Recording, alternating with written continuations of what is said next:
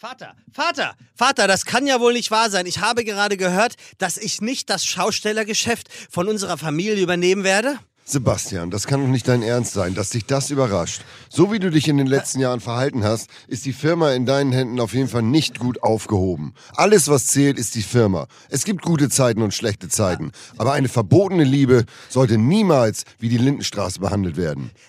Ich bin der beste Ansager für den Scooter, den du haben kannst, Nein, kannst, kannst, nein, kannst, nein, kannst. nein. Sag mir, sag mir einen Grund, warum ich das nicht bin, bin, bin, bin, bin. Ich sag dir einen Grund. Herzlich willkommen, jetzt geht's nochmal los hier. Es geht nochmal los hier. Eine Runde. Mit dem Fides Scooter 2000 hier. Ganz genau. Das macht Spaß, das macht Laune. Äh, sag mal, Günther, guck mal, da hinten der dicke Fernsehkoch ist wieder angebumst worden von der Sushi-Rolle aus dem roten Baum. Kannst du die beiden bitte mal aus dem Verkehr ziehen? Es geht weiter hier. Eine Runde noch im Fides Scooter 3000. Ein, einsteigen, losfahren und Spaß haben. Ich bin so energetisch. Weißt du, ich bin, ich bin ja wie ein junger, ein junger Gaul. Der sozusagen das erste Mal auf die, auf die Bahn darf, der eingekerkert ist und dann gehen die, und dann gehen die Tore auf. Und dann, dann, dann muss auch. Lieblings. Lieb, warte auf, warte, warte, warte, warte, warte. Ich hab, jetzt muss ich gucken, wo das war. Ich werde ja immer besser an dem Zeug drin. So, lieber Sebastian, ich glaube, das trifft dich. Oh, mal wieder. Ist ja was ganz Neues. Leg mal los. Also sehr viel, sehr viel positives Feedback für Giovanni Di Lorenzo. Ja, Sehr, muss man nochmal ein, ein, ein wirklich ehrliches Dankeschön an Giovanni. finde ich aber auch. Der hat äh, mir auch mal gezeigt, äh, wie weit ich mich noch bewegen muss, um auch nur ansatzweise in eine dermaßen äh, gut hörbare Professionalität vorzudringen. Ganz, ganz, ganz, Mhm. Der ganz hat die toll. Ruhe weg. Ähm, dann gab es äh, allerdings auch wieder sehr viele äh, äh, Hinweise darauf, dass der Sound sehr variiert. Das liegt daran, dass ich wirklich, ich, ich, ich weiß nicht, ob ich ADHS habe, aber ich bewege mich gerne. Ich bin so ein bisschen so ein, so ein italienischer, so ein, so ein Italian Stallion aus Schleswig-Holstein. Und ähm, dadurch kommt es immer wieder zu den Schwankungen. Da wurden Vorschläge gemacht für Kopfmikros und ähnliches. Allerdings finde ich einen Hinweis jetzt von der letzten sehr, sehr, sehr, sehr gut. Blablabla, schwer zu verstehen. Ja. Du hast, du hast was löschen lassen. Ich habe gar nichts gemacht, aber das nennt man Sendungsvorbereitung. Du hättest es ja auch schon mal vorbereiten können. Du hast was löschen lassen. Mach weiter. Ähm, war es denn was Gutes? Wenn ich vorlese über dich, da war es doch nichts Gutes. Ach so, das, ach so, nee, da, So, da sind wir eigentlich auch schon beim Thema, Ah, dass es nicht witzig ist. ist egal. Ah, Wir, ist lassen, auch wir lassen dich. Ich finde es wieder nicht. Okay. Äh, mir geht es sehr gut. Ja? Sehr, sehr gut, ja. Ganz toll. Das ist deine hab- Jahreszeit jetzt, ne? Ja. Ähm, ich bin ja ein Mensch, der keine Jacken trägt. Ich trage sehr un, also früher Pinneberg schon, die gute alte Bomberjacke, gerne auch mal andersrum. Farbe? Äh, naja, andersrum orange. ist orange. Und sonst? Und sonst natürlich Military Green. Na also natürlich, Hooligan. Ähm, und das ist auch so eine Jacke, die mich dann das ganze Jahr über begleitet hat. Also ich habe keine, ich hatte auch keine Kohle. Also ich hatte Kohle für eine Jacke in drei bis vier Jahren. Äh, und eigentlich ist sie auch nur ausgetauscht worden, weil sie einfach unfassbar versifft war. Dann und irgendwann habe ich mir halt eine neue Bomberjacke gekauft. Bin dann mal modern geworden, habe auch unterschiedliche Farben. Das habe ich schnell wieder sein lassen. Bin dann wieder auf die grüne zurückgekommen. Ich bin ein Mann der Übergangsjacke. Ich äh, tue mich sehr, sehr schwer damit, dem Wetter angepasste Klamotten zu kaufen. Also am liebsten, so wie jetzt gerade, Hose, Hemd oder T-Shirt, Sweater drüber oder Hoodie, Schuhe, mal ein bisschen sportiver. Heute bin ich ein bisschen ländlicher unterwegs. Ähm, und dann, wenn es hochkommt, mal eine Übergangsjacke, damit der Wind dir nicht direkt die Nippel zum Platzen bringt. Aber ansonsten bin ich kein Freund von Jacken. Ja, wir müssen äh, ein bisschen was abarbeiten, weil wir bekommen immer so viele Nachrichten und Feedback und ich finde es total blöd, dass wir da gar nicht drauf eingehen. Dann hatten wir letzte Woche über diese Stimmen im, im Kopf gesprochen. Erinnerst du dich? Nein. Schizophrenie, dass man, dass du dich gefragt hast, äh, dass du dich dafür interessierst, was hört ein Mann oder ein Mensch, der Ja. Stimmen hört eigentlich. Und wir hatten ja äh, aufgerufen, dass sich gerne mal Psychologen damit auseinandersetzen und uns das. Und hier, es haben wirklich sehr Ernsthaft? viele geschrieben, ja. Und ich lese jetzt einfach nur mal Okay, eine von, von einer Psychologin vor. Die Frage zur Schizophrenie, schreibt sie, beziehungsweise zum Stimmenhören ist nur komplex zu beantworten. Ich versuche es. Tatsächlich ist es für Gesunde schwer nachvollziehen, wie sich das anfühlt. Aus meiner Erfahrung mit Patienten, die Wahnvorstellungen sowie akustische Halluzinationen, also das Stimmenhören haben, ist es so, dass diese Stimmen für die Betroffenen wirklich hörbar sind, da eben die Unterscheidung fehlt, zwischen innen und außen trennen zu können. Die Stimmen werden im Ich-Synton erlebt. Das bedeutet, der Patient glaubt den meist kommentierenden und dialogisierenden Stimmen in seinem Kopf und stellt sie eben nicht in Frage, weil sie zugehörig erlebt werden. Oft ist es so, beispielsweise bei einer paranoiden Schizophrenie, dass sich langsam ein Warnsystem aufbaut. Das nennt sich Positivsymptomatik. Es wird also etwas produziert. Ähm, Basis sind unter anderem gestörte Stoffwechselvorgänge, Dopamin, Glutamat. Liebe Grüße, ihr seid toll, Nina. Gibt es, äh, nächste Frage fürs nächste Mal, wann, wann, wie deutet sich das an? Es geht ja nicht sofort mit Radio im Kopf los. Das Ja. fängt doch an, das baut sich doch auf. Oder? Äh, würde ich Also, davon ausgehen. Wenn, wenn, man, wenn man diesen Psychofilm glauben darf, wo die Leute dann früher oder später mal ausrasten, dann fängt das meistens an, indem man einen Frosch aufgeblasen hat oder, oder einen Hamster irgendwie misshandelt hat. Und dann steigern sich die. Letzte Woche war es noch ein Dackel, glaube ich, ne? In, so. der, in der Mikrowelle. Also das ist die Antwort von einer echten Psychologin und gerne jetzt hier den Aufruf äh, auch nochmal zu erzählen, wie das, wie das Ganze denn Spannend. nun anfängt. Wir haben heute einen Gast. Ja, Und äh, dieser Gast äh, stammt aus einer Schaustellerfamilie. Was ich äh, äh, ganz, ganz, ganz lustig finde. Aber ähm, der Gast oder die Gästin hat auch etwas natürlich mit Kulinarik zu tun und sie hat äh, tatsächlich einen Signature-Dish. Also das ist, kannst du mal kurz erklären, was das eigentlich genau ist?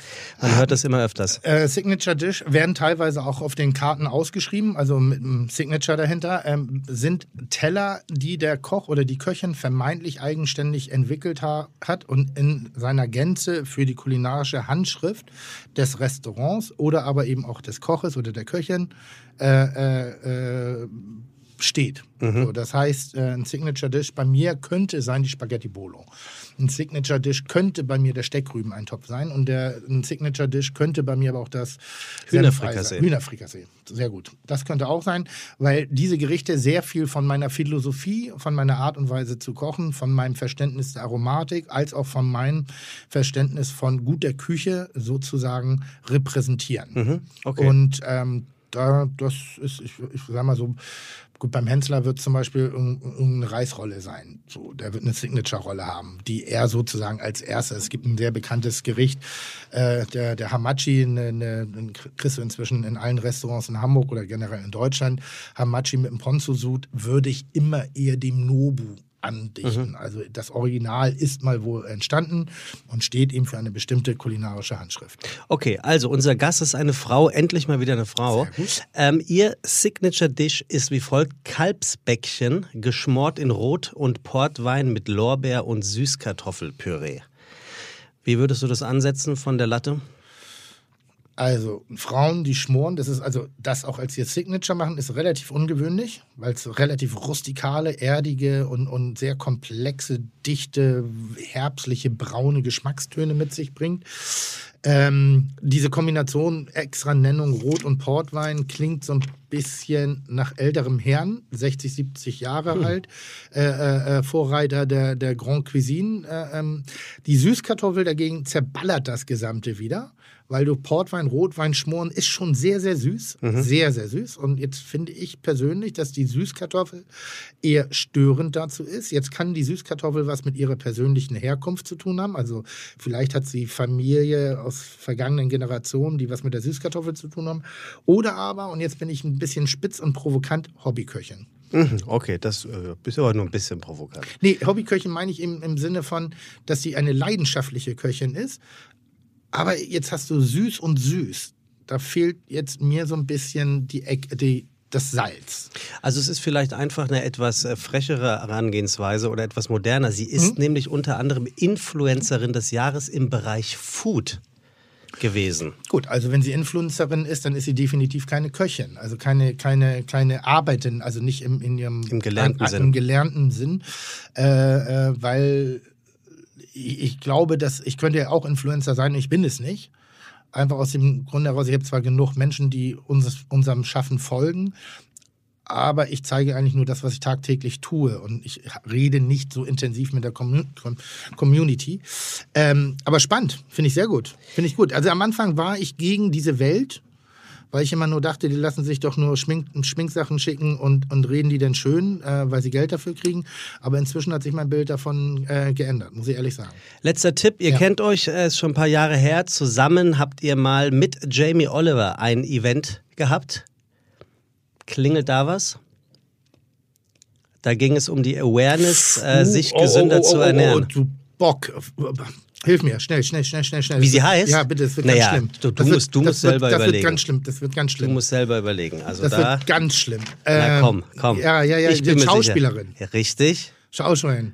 Gutes Mädchen. Oh ja. Äh, Gutes du, ob Mädchen. du es glaubst oder nicht, es gab hier den einen oder anderen Mitarbeiter, dem wurde ein bisschen warm unter den Achseln, als er hörte, dass sie kommt heute. Ach, die ist aber auch. Ich, äh, jedes Mal, wenn ich ihren Namen höre, muss ich an die ältere Dame aus Flensburg denken, die, die, Gut, die ihr Geld ja. mit Doppeldildos verdient hat. Äh, ist übrigens verkauft worden. Also Ist es? äh, ja, jetzt War grad- kurz vom Bankrott. Ja, und jetzt hat es einer aufgekauft, der äh, ich glaube, der Dildo King aus, ähm, aus den Niederlanden ist. Der hat Beate Use aufgekauft. genau, und wir reden von Janina Use. Ja, absolut. Toll. Ja. Gut. Also wollen wir, sie mal Ja, ja, reinlassen, bitte, jetzt bitte, wo es so bitte, schlüpfrig wird Ja, und wir ja. das Niveau für heute mehr oder weniger, Ja, dritte mehr, oder, Generation. we- mehr oder weniger hoch Wo ist sie äh, denn? gehalten haben. Wo ist sie denn? ich glaube, sie geht wieder. Sie geht trau- wieder? Jetzt hat sie keinen Bock mehr. Ich habe einmal Doppeldildo gesagt. Zweimal, dreimal.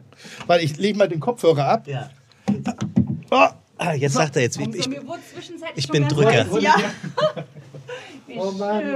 Hallo. das ist nicht ganz fair.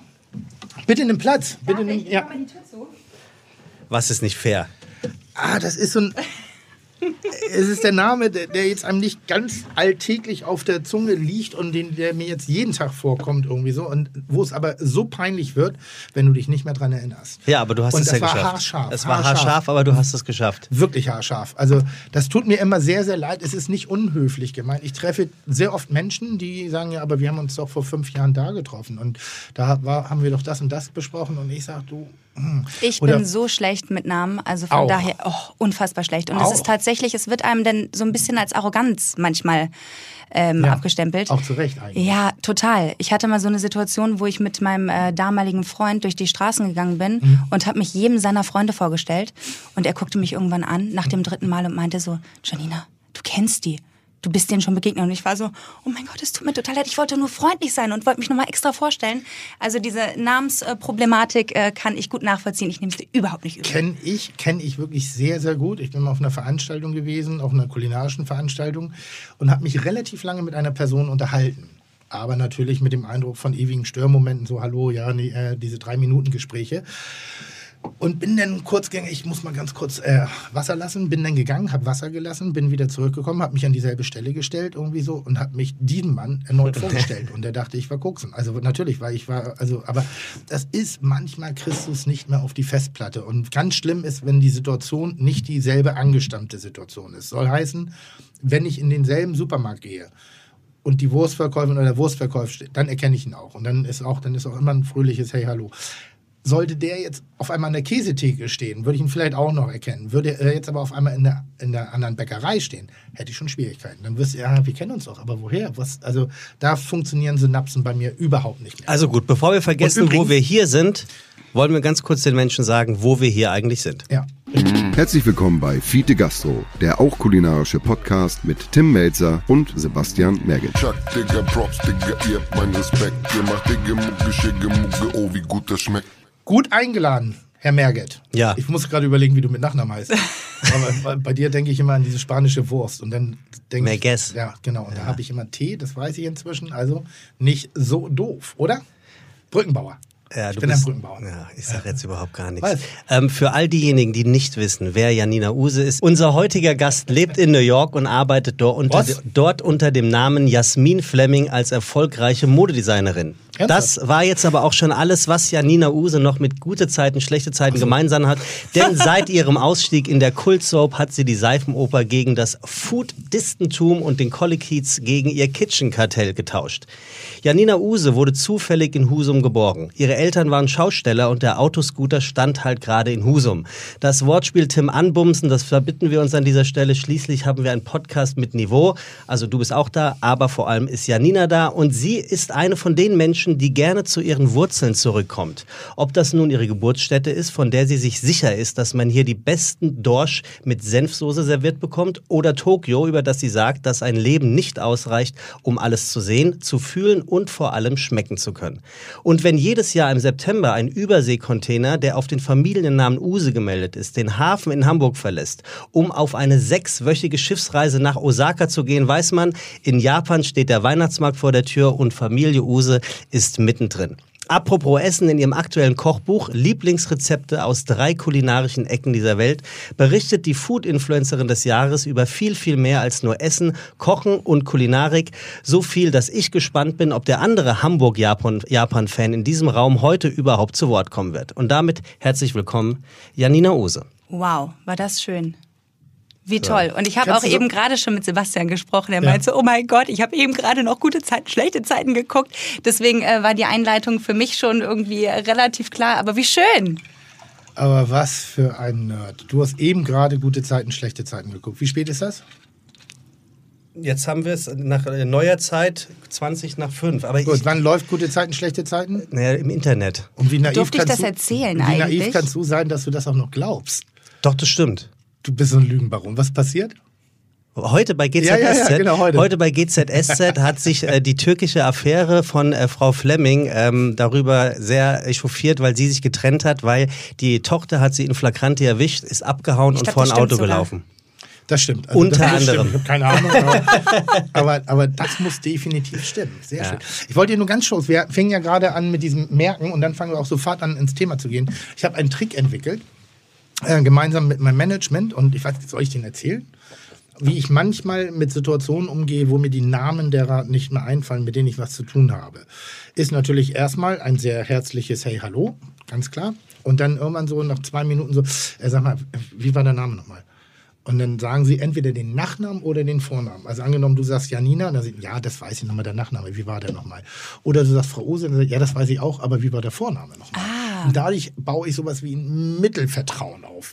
Und das hilft einem manchmal aus sehr unangenehmen Situationen rauszukommen, wo du schon eben, weil es, es kann arrogant wirken. Und ich mag das nicht, wenn man denkt, also überheblich darf man über mich sagen voll von sich selbst auch. Äh, äh, äh, hohen Flug, alles da, aber nicht arrogant. Weil arrogant finde ich was sehr Unangenehmes. Ich sag im besten Fall immer gar keinen Namen mehr. Sag mal Hi. Das gibt was ganz Verbindliches, weil man das Gefühl hat, man kennt sich. Mhm. Und dann frage ich im Nachhinein, wer war es jetzt nochmal? Und das funktioniert in der Regel und auch. Die größten Schweine antworten dann, antworten dann, wir kennen uns gar nicht. Und dann bist du richtig ertappt. Ach so, ich dachte, Mensch.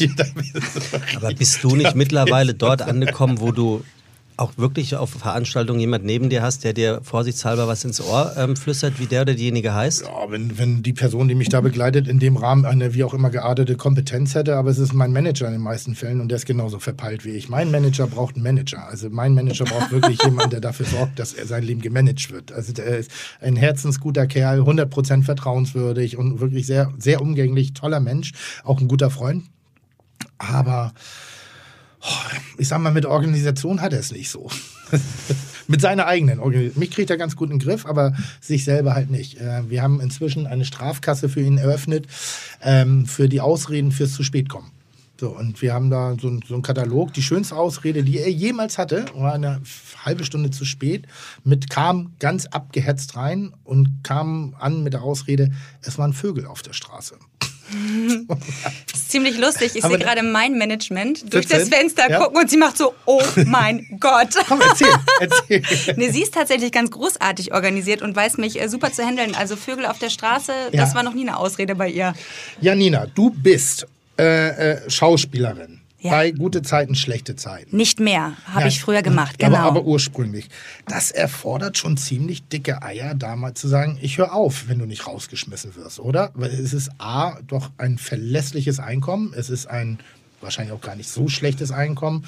Und gerade in der Welt der Schauspielerei, wenn man da erstmal Fuß gefasst hat, ist es doch eigentlich sehr positiv. Absolut. Äh, ich habe mich auch ähm, nicht leicht getan damit, diese Entscheidung so zu fällen, aber ich war ganze zehn Jahre da. Ich habe da angefangen, da war ich 18, zu meinem 18. Geburtstag. Und irgendwann war es so an der Zeit, wo ich ganz viele andere Schauspielsachen nebenbei gemacht habe und einfach gemerkt habe, beides zusammen geht nicht. Ich muss mich entscheiden. Entweder die Serie oder gegebenenfalls das Neue, was mich äh, einfach auch menschlich genauso wie ähm, spielerisch weiterbringt. Und das habe ich gewagt und ich habe, glaube ich, zwei Monate, bevor ich aufgehört habe, jeden Tag geheult. Es war so emotional. Ich meine, wenn man mit Menschen ganz lange zusammenarbeitet, nach zehn Jahren, wir waren wie eine Familie. Ich bin morgens in die Maske gekommen, habe gesagt, oh, ich habe heute Liebeskummer oder ich habe Kopfschmerzen und so. sofort wurde man gestreichelt und es war irgendwie alles so ganz herzlich und ganz warm. Aber äh, ich muss sagen, für mich persönlich, menschlich gesehen, war das die beste Entscheidung, die ich hätte fällen können. Auf was hast du die Entscheidung getroffen? Was sollte die, der nächste Schritt sein? Auch Schauspielerei oder was anderes? Ja, tatsächlich äh, auch Schauspielerei und mich meinen Herzensprojekten ähm, mehr zu widmen. Und das war unter anderem das Kochen, den äh, Foodblog, den hatte ich schon nebenbei die ganze Zeit. Und vor allen Dingen mal wieder Zeit. Es gab so die, das letzte Jahr bei GZSZ habe ich sieben Tage die Woche gearbeitet und irgendwann war es so, wow, was macht eigentlich meine Familie, was machen eigentlich meine Freunde. Ich wollte doch so viel reisen, ich wollte doch irgendwie so viel äh, machen. Mhm. Großartig, es gibt Wein. Mhm. Ich liebe Weißwein. Vielen Dank. Was oh. ist das? Sauvignon Blanc? Weißwein.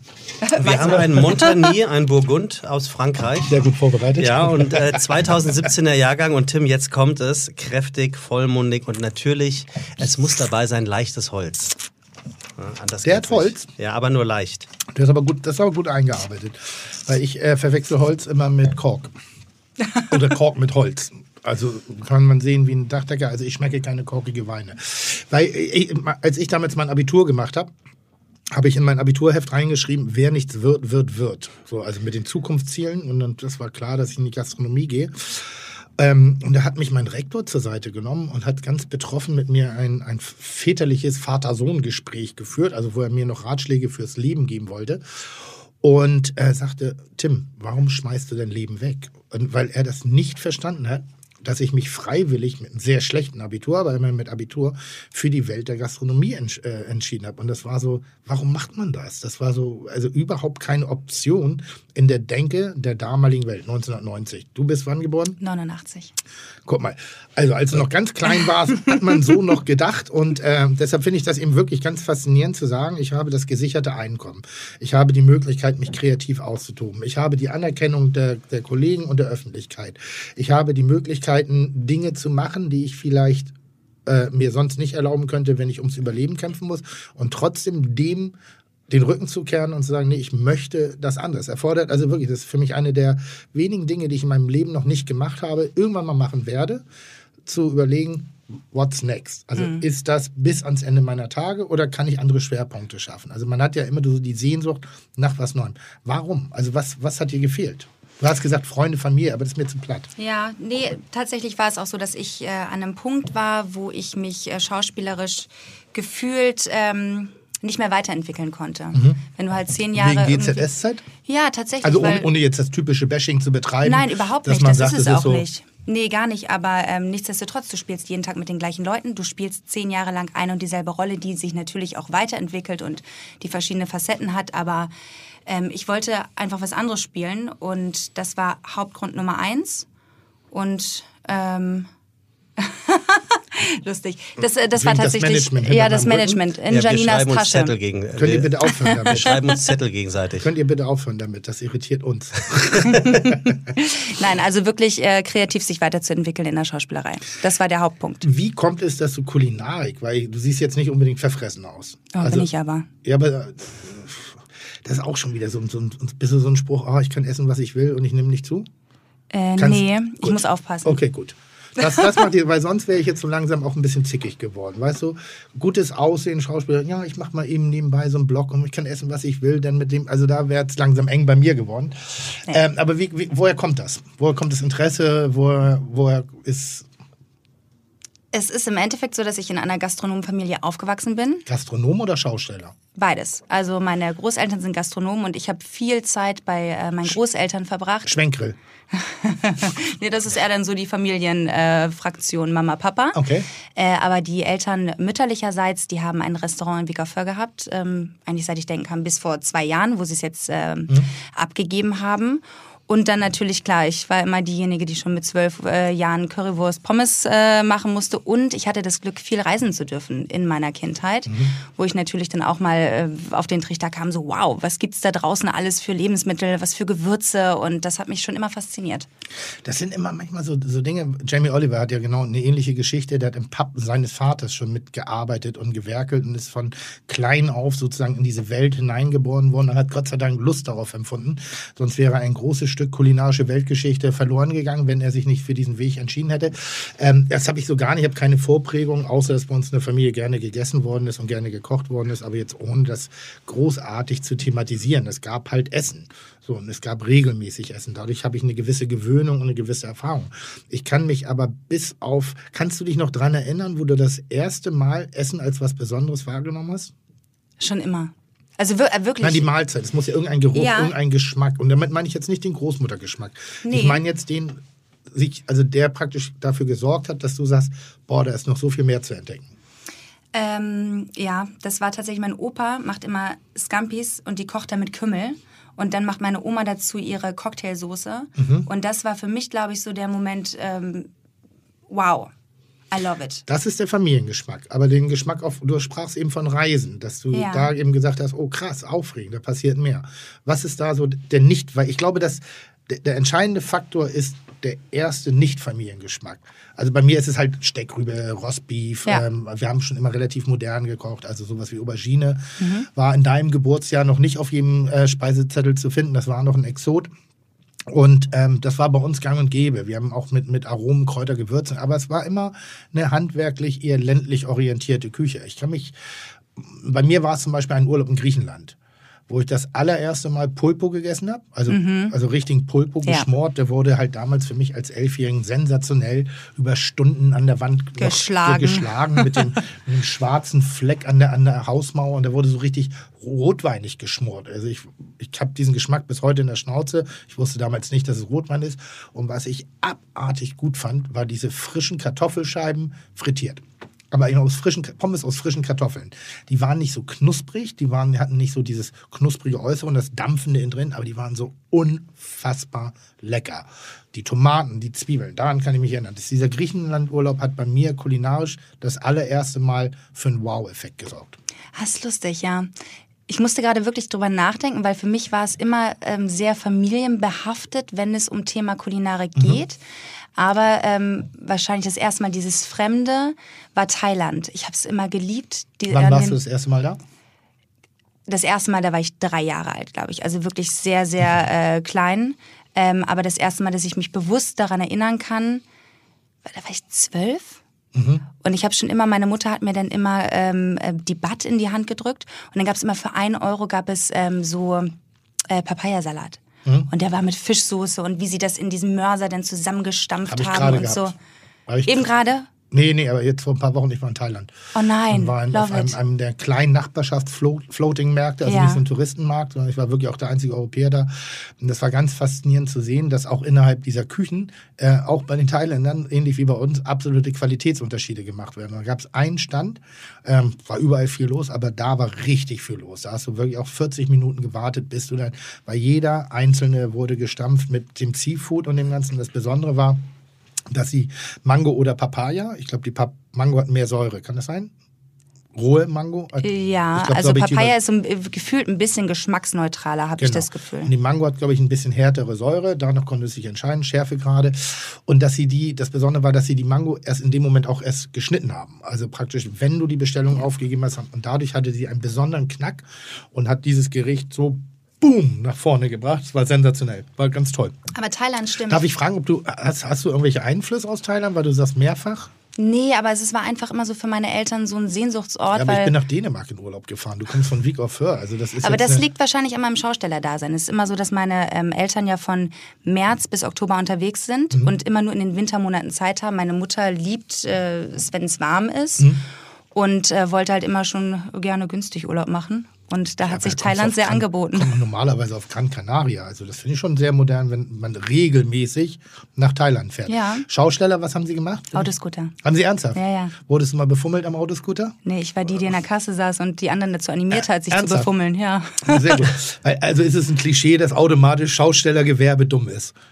Ist es so? Das ist so traurig. Es, naja gut, aber das ist dieses Klischee vom Mit junger Mann zum Mitreisen gesucht irgendwo, der der entweder echt Dreck am Stecken hatte, also ganz dankbar dafür war, dass er irgendwo ohne festen Wohnsitz gemeldet sich ein wenig durch die Republik bewegen konnte, oder eben die Typen am Autoscooter waren jetzt nicht immer die hellste Kerze auf der Torte. das waren die mit dem Fuchsschwanz, die die Mädels aufgerissen Genau. ja, und haben. Das, also komm, ich komme ja eine Generation vor dir.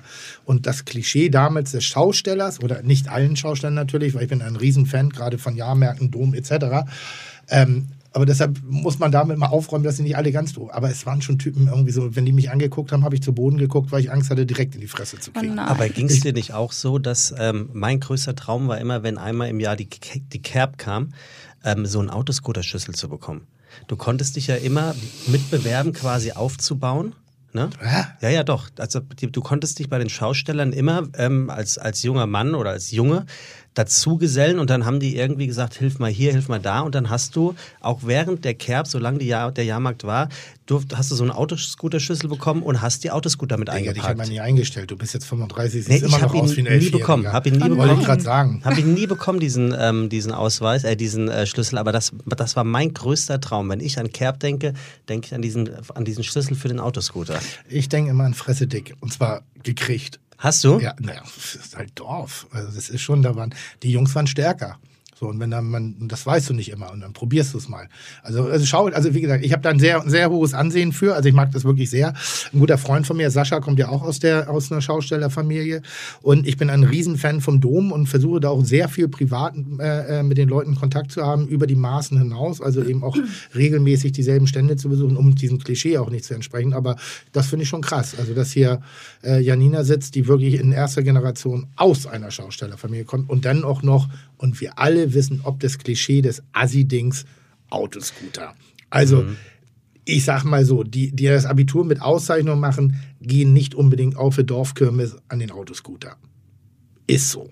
Naja, ist, ist natürlich jetzt Ja, auch. es hat schon eine gewisse Maskulinität und eine gewisse Prolligkeit. Ohne Wenn und Aber. Ich glaube, das war zu deiner Zeit es- noch ein bisschen ausgeprägter. Ach so.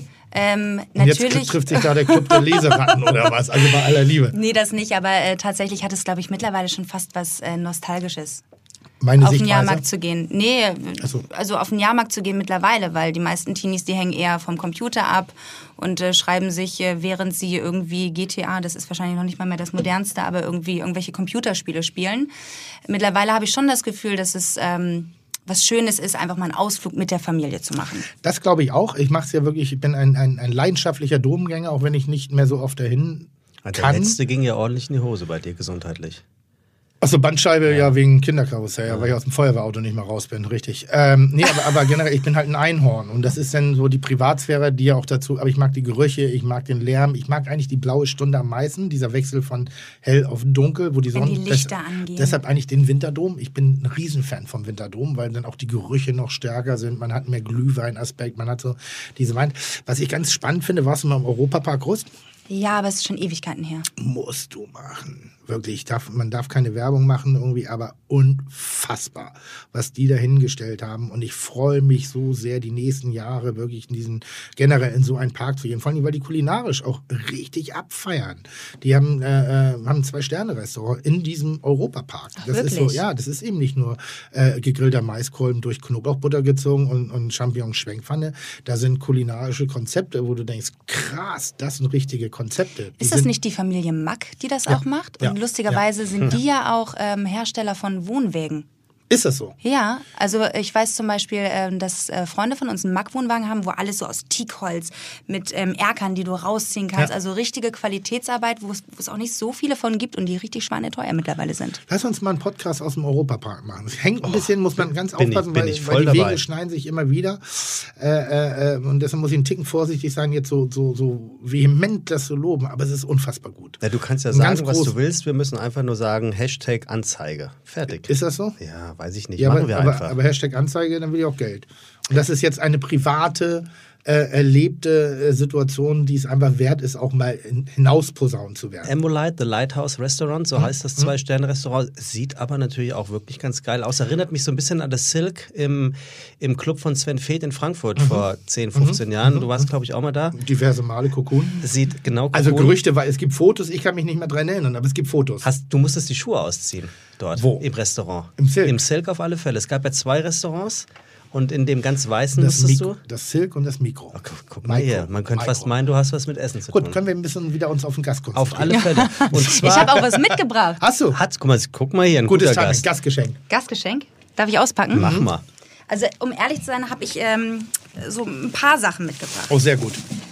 Ich bin tatsächlich in letzter Zeit nicht so viel zu Hause gewesen, deswegen äh, bin ich im Kitchen Kartell äh, heute vorbei und habe zuallererst einmal einen Schnaps mitgebracht für uns drei. Ich habe sogar drei boah, Stück Mann, davon. dieses- Das Zeug. Kitchen Kartell, Tim, ist äh, quasi die Showküche von Janina, wo sie für ihre äh, YouTube-Formate kocht. Ist relativ neu, die Küche, ne? Kein Jahr alt. Ja, gerade Anfang des Jahres und ich mache äh, das Kitchen Kartell zusammen mit dem Hendrik und mit dem Jörn, die den Borgmann-Schnaps machen und dann dachte ich so, hey Also komm. Düsseldorf. Ist es nicht, ist Borgmann nicht Düsseldorf? Nee, Borgmann ist Berlin. Berlin, Berlin, also Berlin. beziehungsweise Oh, hab eigentlich. Braunschweig. Ähm, Die, die haben mich mal privat zu Hause besucht als Begleitung von anderen und haben mir den Borgmann zur Verfügung gestellt, weil ich bin so ein großer Järbers-Anhänger. Das ist ein selbst Oh, angesetzter Kräuterschnaps. Und, Ja.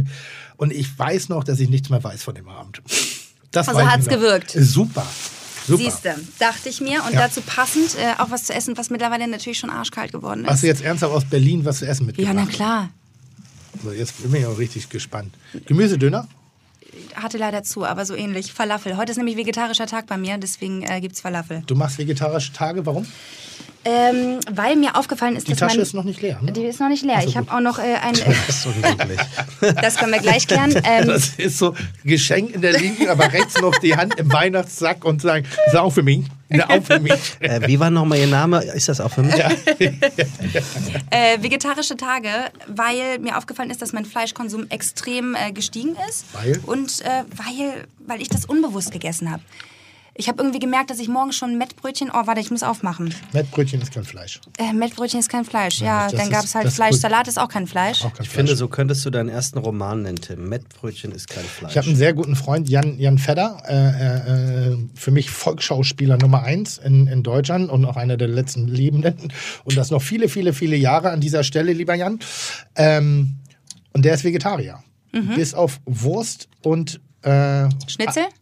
äh? Haben viele Vegetarier nee, Wurst. nämlich. Also im Wesentlichen Wurst. Macht Okay. einen legendären Eiersalat, wo kaum Eier drin sind, ist meistens nur Mayo, Ketchup und Gin.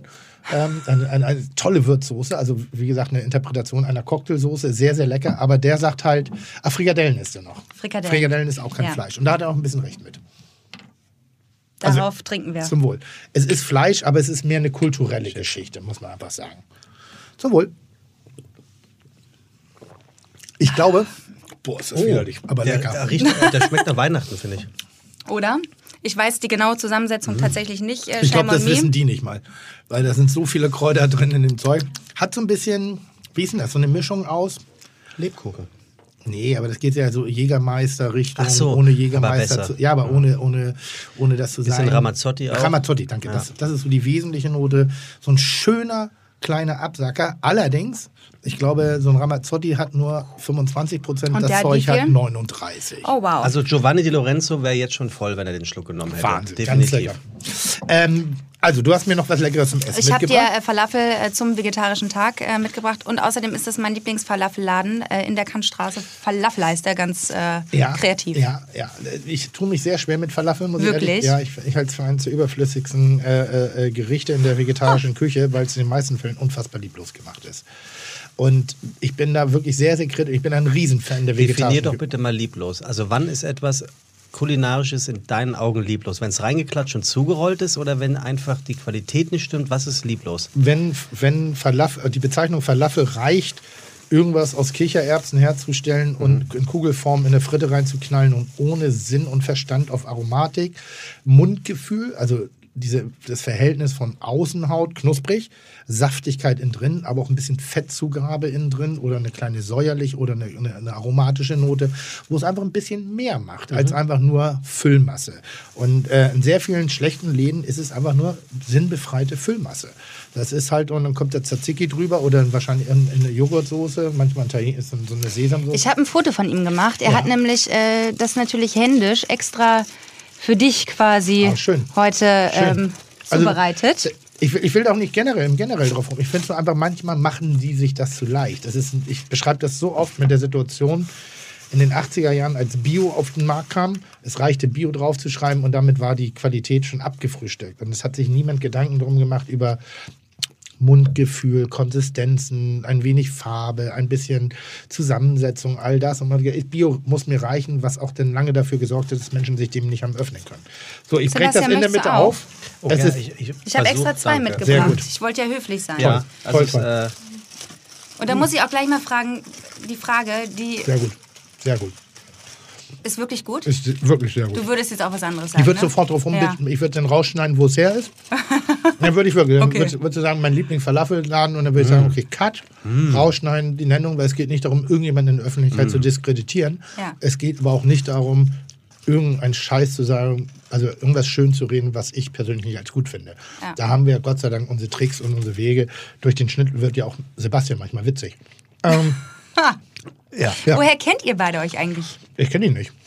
Ich Ach, bin, einfach so zufällig? ich bin jedes Mal überrascht, wenn ich hier reinkomme. Mensch, du, woher kenne ich die nochmal? Ich habe keine Ahnung. Janina, Ja. wir hatten was miteinander zu tun. So, jetzt kommen wir mal aufs Kulinarische, Bitte. aufs Schwergewicht. Wir beide kennen uns das erste Mal, da war noch ein anderer kulinarischer Störenfried dabei, dessen Namen ich jetzt nicht, aber nicht erwähnen möchte, ähm, weil der unfassbar gut aussieht. Ähm, kulinarisch, ich sag mal eher so zweite Liga mitspielt, aber Unterhaltungswert hat er schon einen hohen. Zumindest wenn du Fan von RTL 2 orientiertem Fernsehen bist. Dann ist er richtig witzig. Ähm, viele Leute, die jetzt nicht wissen, von wem ich rede, Steffen Hensler. War dabei. Du, Hensler und ich, wir haben ein, ein, ein Konzept von Jamie Oliver damals äh, unterstützt und waren sozusagen ein Botschafter aus Deutschland für diese Bewegung, die ähm, Jamie Oliver damals gegründet hat. Da haben wir uns kennengelernt. Da war ich schon so ein bisschen irritiert. Ein, ein wirklich attraktives Mädchen, aber eine gute Zeit und schlechte Zeiten Schauspielerin dabei zu haben, wo ich dachte, ach, jetzt ist es wieder so ein- einfach nur ein bisschen was Hübsches dabei. Weißt du, so und war, war am Anfang nicht ganz Fan von der Situation, bis ich dich kennengelernt habe und bis ich auch mitgekriegt habe, dass du wirklich Ahnung hast. Also du hast wirklich, äh, wirklich Ahnung. Äh, zumindest liebe ich Essen und ich liebe Darum es geht's. zu kochen und ich natürlich, ich habe keine Ausbildung, äh, mit Sicherheit kann ich den Leuten auch nicht jedes Detail Hm. irgendwie erklären, aber für mich ist es einfach nur wichtig, den Leuten mitzugeben, dass es Spaß macht zu kochen und ähm, den Inspirationen zu bieten und das mache ich auf meinem Foodblog und es macht mir einfach Spaß. Ich kann ohne Punkt und Komma über Essen sprechen Hm. und das mache ich halt einfach, weil ich die Plattform dafür habe. Fang mal an. Äh, ich Du fange hast jetzt, jetzt mal zehn Minuten freie Redezeit und ich frage nichts und ich höre, ich antworte nichts, sondern ich höre dir einfach nur zu. Fang an. du möchtest mir gerne zuhören. Hm? Können wir das bitte an die Regie, können wir das festhalten? Das wird ein Nationalfeiertag. Der 28. Oktober. Ab, ab, so, ab sofort heute 10 Minuten Melzer hält die Schnauze Tag. Geil, Ernsthaft? oder? Ja, du kriegst deinen eigenen Feiertag. Also zuerst mal muss ich sagen, es ist äh, mein erster Podcast, in dem ich hier bin und ich bin Quatsch. mega. Na, es, es ist wirklich mein Ernst. Obwohl ich ja so neue Medien und so total äh, ich mach dich kaputt, wenn bin. du jetzt rausgehst und einen eigenen Podcast machst. Ne? Dann schreibe ich nur Scheiße bei Facebook. Ist Facebook, ne? Wir sind schon bei Instagram angekommen. Instagram. Dann Ja. schreibe, schreibe ich Scheiße bei Instagram. Nee, aber ich bin Vernichte auf jeden Fall mega aufgeregt gewesen, bevor ich hergekommen bin. Brauchst du nicht. Du hast eine schöne Stimme und du weißt, worüber du redest. Ja. So, und hier sitzen zwei, die haben weder das eine noch das andere. Und so wir haben betreiben Gläschen den sogar Wein. im. Herrlich. Und wir haben Wein. Und wir haben Wein. Und äh, Falafel. Borgmann. Und Borgmann. Übrigens Und wirklich Borgmann. ernsthaft ganz kurz nur, dann haben wir es abge... Der, das ist Ding, Ding ist wirklich lecker. Richtig gut. Ach, Hat nicht, so eine, hat nicht so eine penetrante und das ist kalt. Und Kalt kaltes und nicht mehr dann- knusprig und- wahrscheinlich. Nee, aber trotzdem, es ist nicht sippschicht geworden. Also es ist nicht unangenehm. Es ist wirklich ein guter, ein sehr guter, wie nennt man das denn? Falafel? Nee, Falafel ist doch die Kugel.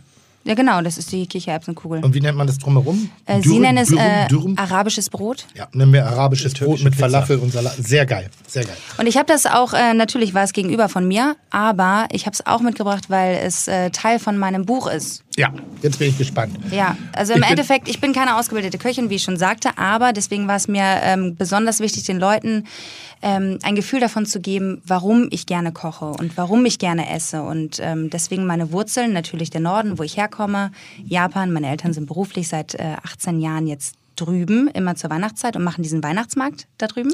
Ah, die machen ihn selber. Ja, also sie, nehmen dran sind, teil. äh, sie nehmen dran teil. Sie haben ein nostalgisches. Kinderkarussell, verkaufen deutsches Bier, machen Habt Pizza, so Popcorn. Ja. So ein schönes mit, Ja. mit den Stangen, wo die Mit, die ja, mit so handgeschnitzten Pferden und so. Also wirklich Ernsthaft? ganz doll toll, ja. Sowas will ich haben. Ich, Wirklich? Ja, total. Ich liebe das. Ich war jetzt gerade in, oh Gott, wo war ich? Äh, äh, äh, äh, Im Elsass in, oh, Alter. Sag mal ganz schnell. Elsass. Ich weiß es nicht, wo du warst. Ich weiß es Das wirklich ist so nicht. schlimm. Oh das Gott, der Blick, vergessen. wie traurig. Ja, ich habe das ganz schlimm. Und er war eins der schönsten, wirklich antiquarischen Karussells. Warmes, herrliches Licht. Die Pferde waren so liebevoll gestaltet mit hoch und runter. Und es gab die Kutsche und es gab, und es war nicht so Bille und es war nicht so ein, es war schön. Es war wie eine kleine Zeitreise. Allerdings auch so ein bisschen so ein, so ein Ambiente, wo eben auch der Killer-Clown noch herauskommen kann. Das auch. Aber das finde ich richtig geil. Ja. Sowas hätte ich gerne. Ich habe ein, ein Kotzrad zu Hause. Ein ich- Kotzrad? Ein Kotzrad. Ich habe mal eins gefunden im, im Antiquitätengeschäft. Das ist sowas, wie ihr zu Hause habt, bloß für arme Leute. Das ist ein Ding, eine, eine Tonne sozusagen, die ist bemalt, auch schön bemalt. Dann ist da eine Bank innen drin und dann drehst du ganz schnell an einem Rad. Und drehst dich ganz schnell im, Ja, Rad, im Kreis. Und das nenne ich Kotzrad. Das habe ich zu Hause bei mir im Wohnzimmer stehen. Also ich bin nochmal, ich bin ein Riesenfan davon. Ach, Sowas hätte ich auch. Also wenn ihr das mal loswerden wollt für einen kleinen Preis, äh, da glaube ich, äh, ist groß. Ja, ist riesig. Ja, also es ist tatsächlich, es geht so, ich weiß gar nicht, wie viel Fuß der Container hat, aber alleine der Mast, der quasi das Ganze ja. aufrechterhält, füllt einen ganzen äh, riesengroßen Container. Hm. Einmal schräg. Mein Vater hatte so eine Konstruktion gebaut, wo die Pferde dann irgendwie eingehakt werden, wo der Mast in der Mitte ist und dann alle, ähm, alle Kas Kästen und ähm, Pakete sich dann nebenbei Mhm. irgendwie befinden. Genau, aber auf jeden Fall Japan äh, kulinarisch und Berlin deswegen halt auch ähm, Falafel, weil mich das, das hat mir das Tor zur Welt irgendwie nochmal wieder anders geöffnet. Ich komme aus, also aus Husum, da bin ich geboren, natürlich irgendwie jede Woche woanders in Norddeutschland gewesen, aber diese orientalischen Einflüsse, die du in Berlin hast, das hat mich fasziniert. Ich bin irgendwie das erste Mal durch Kreuzberg und dann bin ich an Nussläden vorbei und ich habe noch nie so viele Nüsse auf einem Haufen gesehen. Immer Schmutz. Äh, Vielleicht ist es schmutzig, aber es ist auf jeden Fall unfassbar interessant gewesen. Ja, auch diese okay. ganzen Gerüche, Ras El Hanout, was mir da irgendwie alles und deswegen ähm, ist so der Berlin-Teil für mich der orientalische Teil, der geprägt natürlich auch durch meine Freunde irgendwie ist. Jeder hat Rezepte irgendwie mitgebracht und ähm, dann die große Tafel zum Schluss, ähm, meine Glücklichküche. Wo finde ich hier Nordsee in deinen Rezepten? Nordsee. Ja, hast du ein, hast du ein Rezept im Kopf? Also hast du eine Seitenzahl im Kopf? Äh, also, direkt, wenn du aufschlägst. Direkt, wenn du aufschlägst. Es ist ähm, tatsächlich, der erste Stopp ist äh, Vigafeur. Ja. Da war ich äh, bei meinen Großeltern und mein Opa hat ein Muschelrezept Oh, herrlich. ähm, dazu beigetragen. Und dann war ich in Husum auf dem Krabbenkutter und habe den Sönke so ein bisschen interviewt. Also dieses Kochbuch ist nicht nur Rezepte, sondern auch Geschichten. Ich habe Manufakturen besucht. Ich war in Japan in einer, äh, auf einer Teeplantage, wo sie Grüntee angebaut haben. Ich äh, war in einer Sojasoßenmanufaktur äh, in Japan, was unfassbar interessant war. Und so habe ich halt Freunde und äh, Leute, die halt wirklich Ahnung davon haben, Familienunternehmen besucht und die haben ihre Geschichte erzählt. Wie kommst du drauf, dass äh, äh, deine geschmorte Ro äh, Rotweinbacke ein Signature-Gericht ist? Wow, das ich war. Darf- darf ich hab, das so sagen? Ja, ich habe einen hochroten Kopf eben gerade Ich bekommen, als ich davor saß, weil äh, ich glaube, die Frage wurde mir mal gestellt: Was würdest du kochen, wenn äh, du Gäste überrascht? Und habe ich halt gesagt: äh, mh, äh, Ochsenbäckchen, weil ich das selber so gerne esse. Fantastisch. Ähm, aber Signature. Ich, besitze ich ein Signature? Ich weiß nicht, ob es das richtige Wort dafür ist, tatsächlich. Fandst du meine Kritik unangemessen? Nee, ich fand es aber interessant und es hat mich sehr nervös gemacht. Deswegen war ich wahrscheinlich die ersten fünf Minuten hier drin auch so ein bisschen. Aber weißt du, was ich meine? ne? Dieses Doppelsüß ist so, also ich finde das ganz zauberhaft, weil das ist ja das Interessante, wenn du dich mit Dida- Autodidakten unterhältst. Die haben einen anderen Zugang. Ich, ich starte die Welt kulinarisch in der Ausbildung mit sehr vielen Verboten.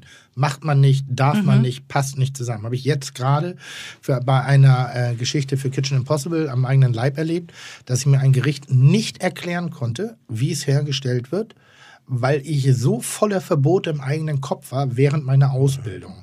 Und der Lösungsweg, und wir reden hier von einem Zwei-Sterne-Restaurant, wie sie es gemacht haben, war für mich so, what? Das macht man doch nicht, das ist doch verboten. So, und das Gericht war zauberhaft. Also ich kann nicht weiter darauf eingehen, ich würde es gerne genauer erklären. Müssen wir leider bis Februar, März erwa- äh, warten. Aber das habe ich halt gar nicht im Kopf. Also für mich gibt es keine Verbote meine in ich der ja, Küche. Das, das ist das Null. Gute an den Autodidakten. Deshalb frage ich gerade äh, für mich, ob ich arrogant bin, wenn ich sage, Süßkartoffeln geht nicht so geil, aber Süßkartoffeln ist eh nicht so mein Lieblingsprodukt. Oder ist das vielleicht genau das Gute, dass du zwei unterschiedliche Süßen zusammenfügst und vielleicht da durch die Säure des Weines genau diesen kleinen Spagat, also vielleicht ist es genau brillant. Ich weiß Also es nicht. Für mich knallt es halt, weil ich mache irgendwie dann in mein Süßkartoffelpüree auch noch ähm, äh, Sternanis mit rein und dann Mhm. wird's mit Sahne und dann wird also irgendwie äh, das Bett und dann meine Soße ist eher kräftiger und hat gar nicht so viele Süßanteile. Keine Ahnung. Aber Signature Dish, ähm, ich, ich mag es halt einfach gerne. Wel ähm, welche, welche drei Rezepte, einfach nur so würdest du sagen, lohnt sich nachzukochen, um mich zu verstehen, was ich erzählen möchte? Weil es ist natürlich durch die, die sind eigentlich einmal hier, ist, ist jeder Trend gerade einmal durchgebumst.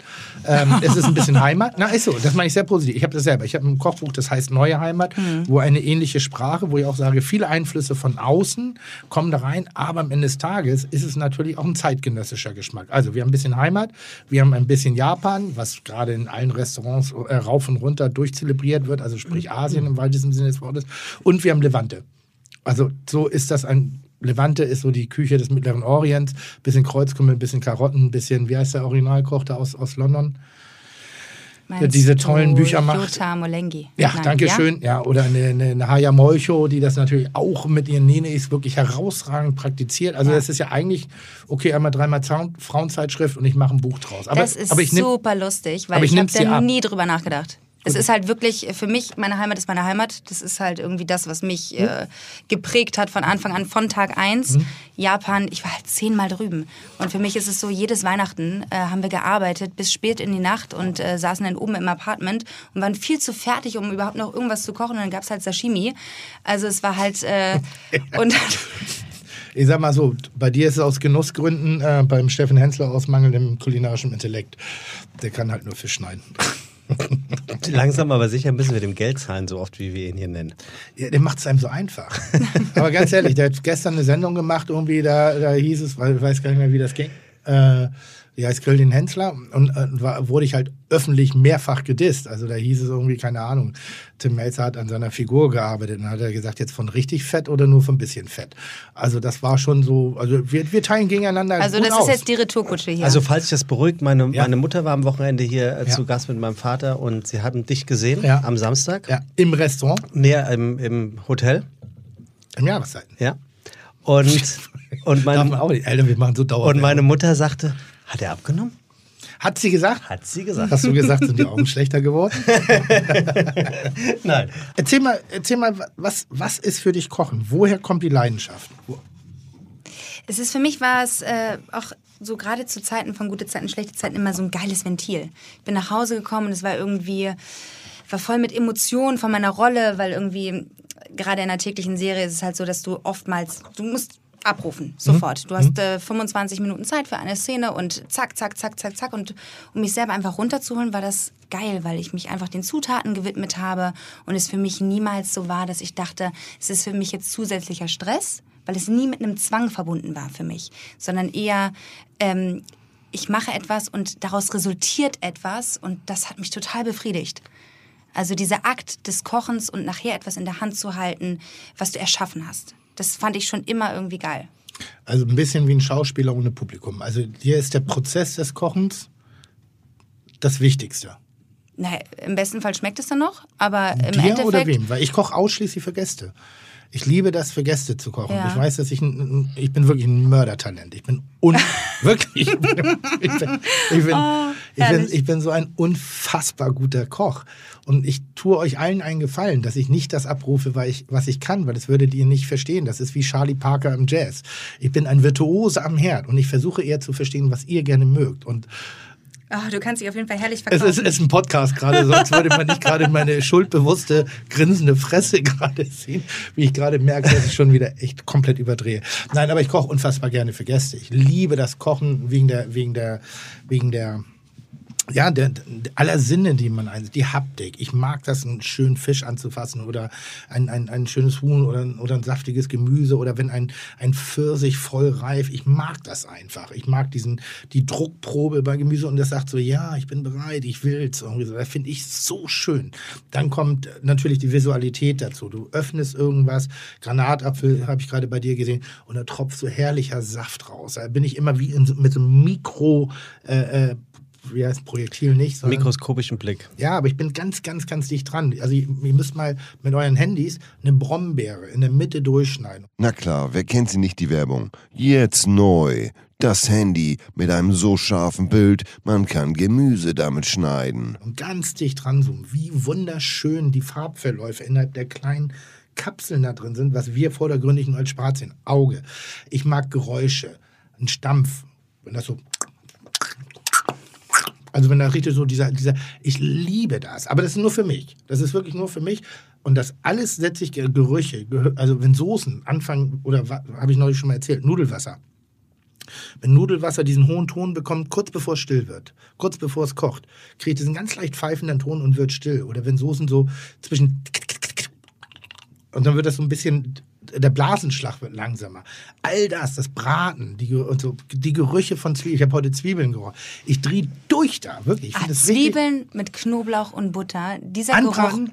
Unfassbar. Unfassbar. Wirklich, das ist besser als jeder Käsekuchen. Ja. Ich habe das heute gesagt beim, äh, äh, bei, bei, bei, ich heute, war heute bei Essen und Trinken für jeden Tag gesagt, ganz ehrlich, jedes Antidepressiva kannst du in die Tonne treten für diesen Geruch. Weil wer da, wer da wirklich nicht irgendwas empfindet, ne, empfindet nichts mehr. Also da musst du dann wirklich Einweisung, weil da hilft keine Pille mehr. Das Ding tickert dich so an, das tickert meine Welt, ich bin Norddeutscher, tickert das so dermaßen an.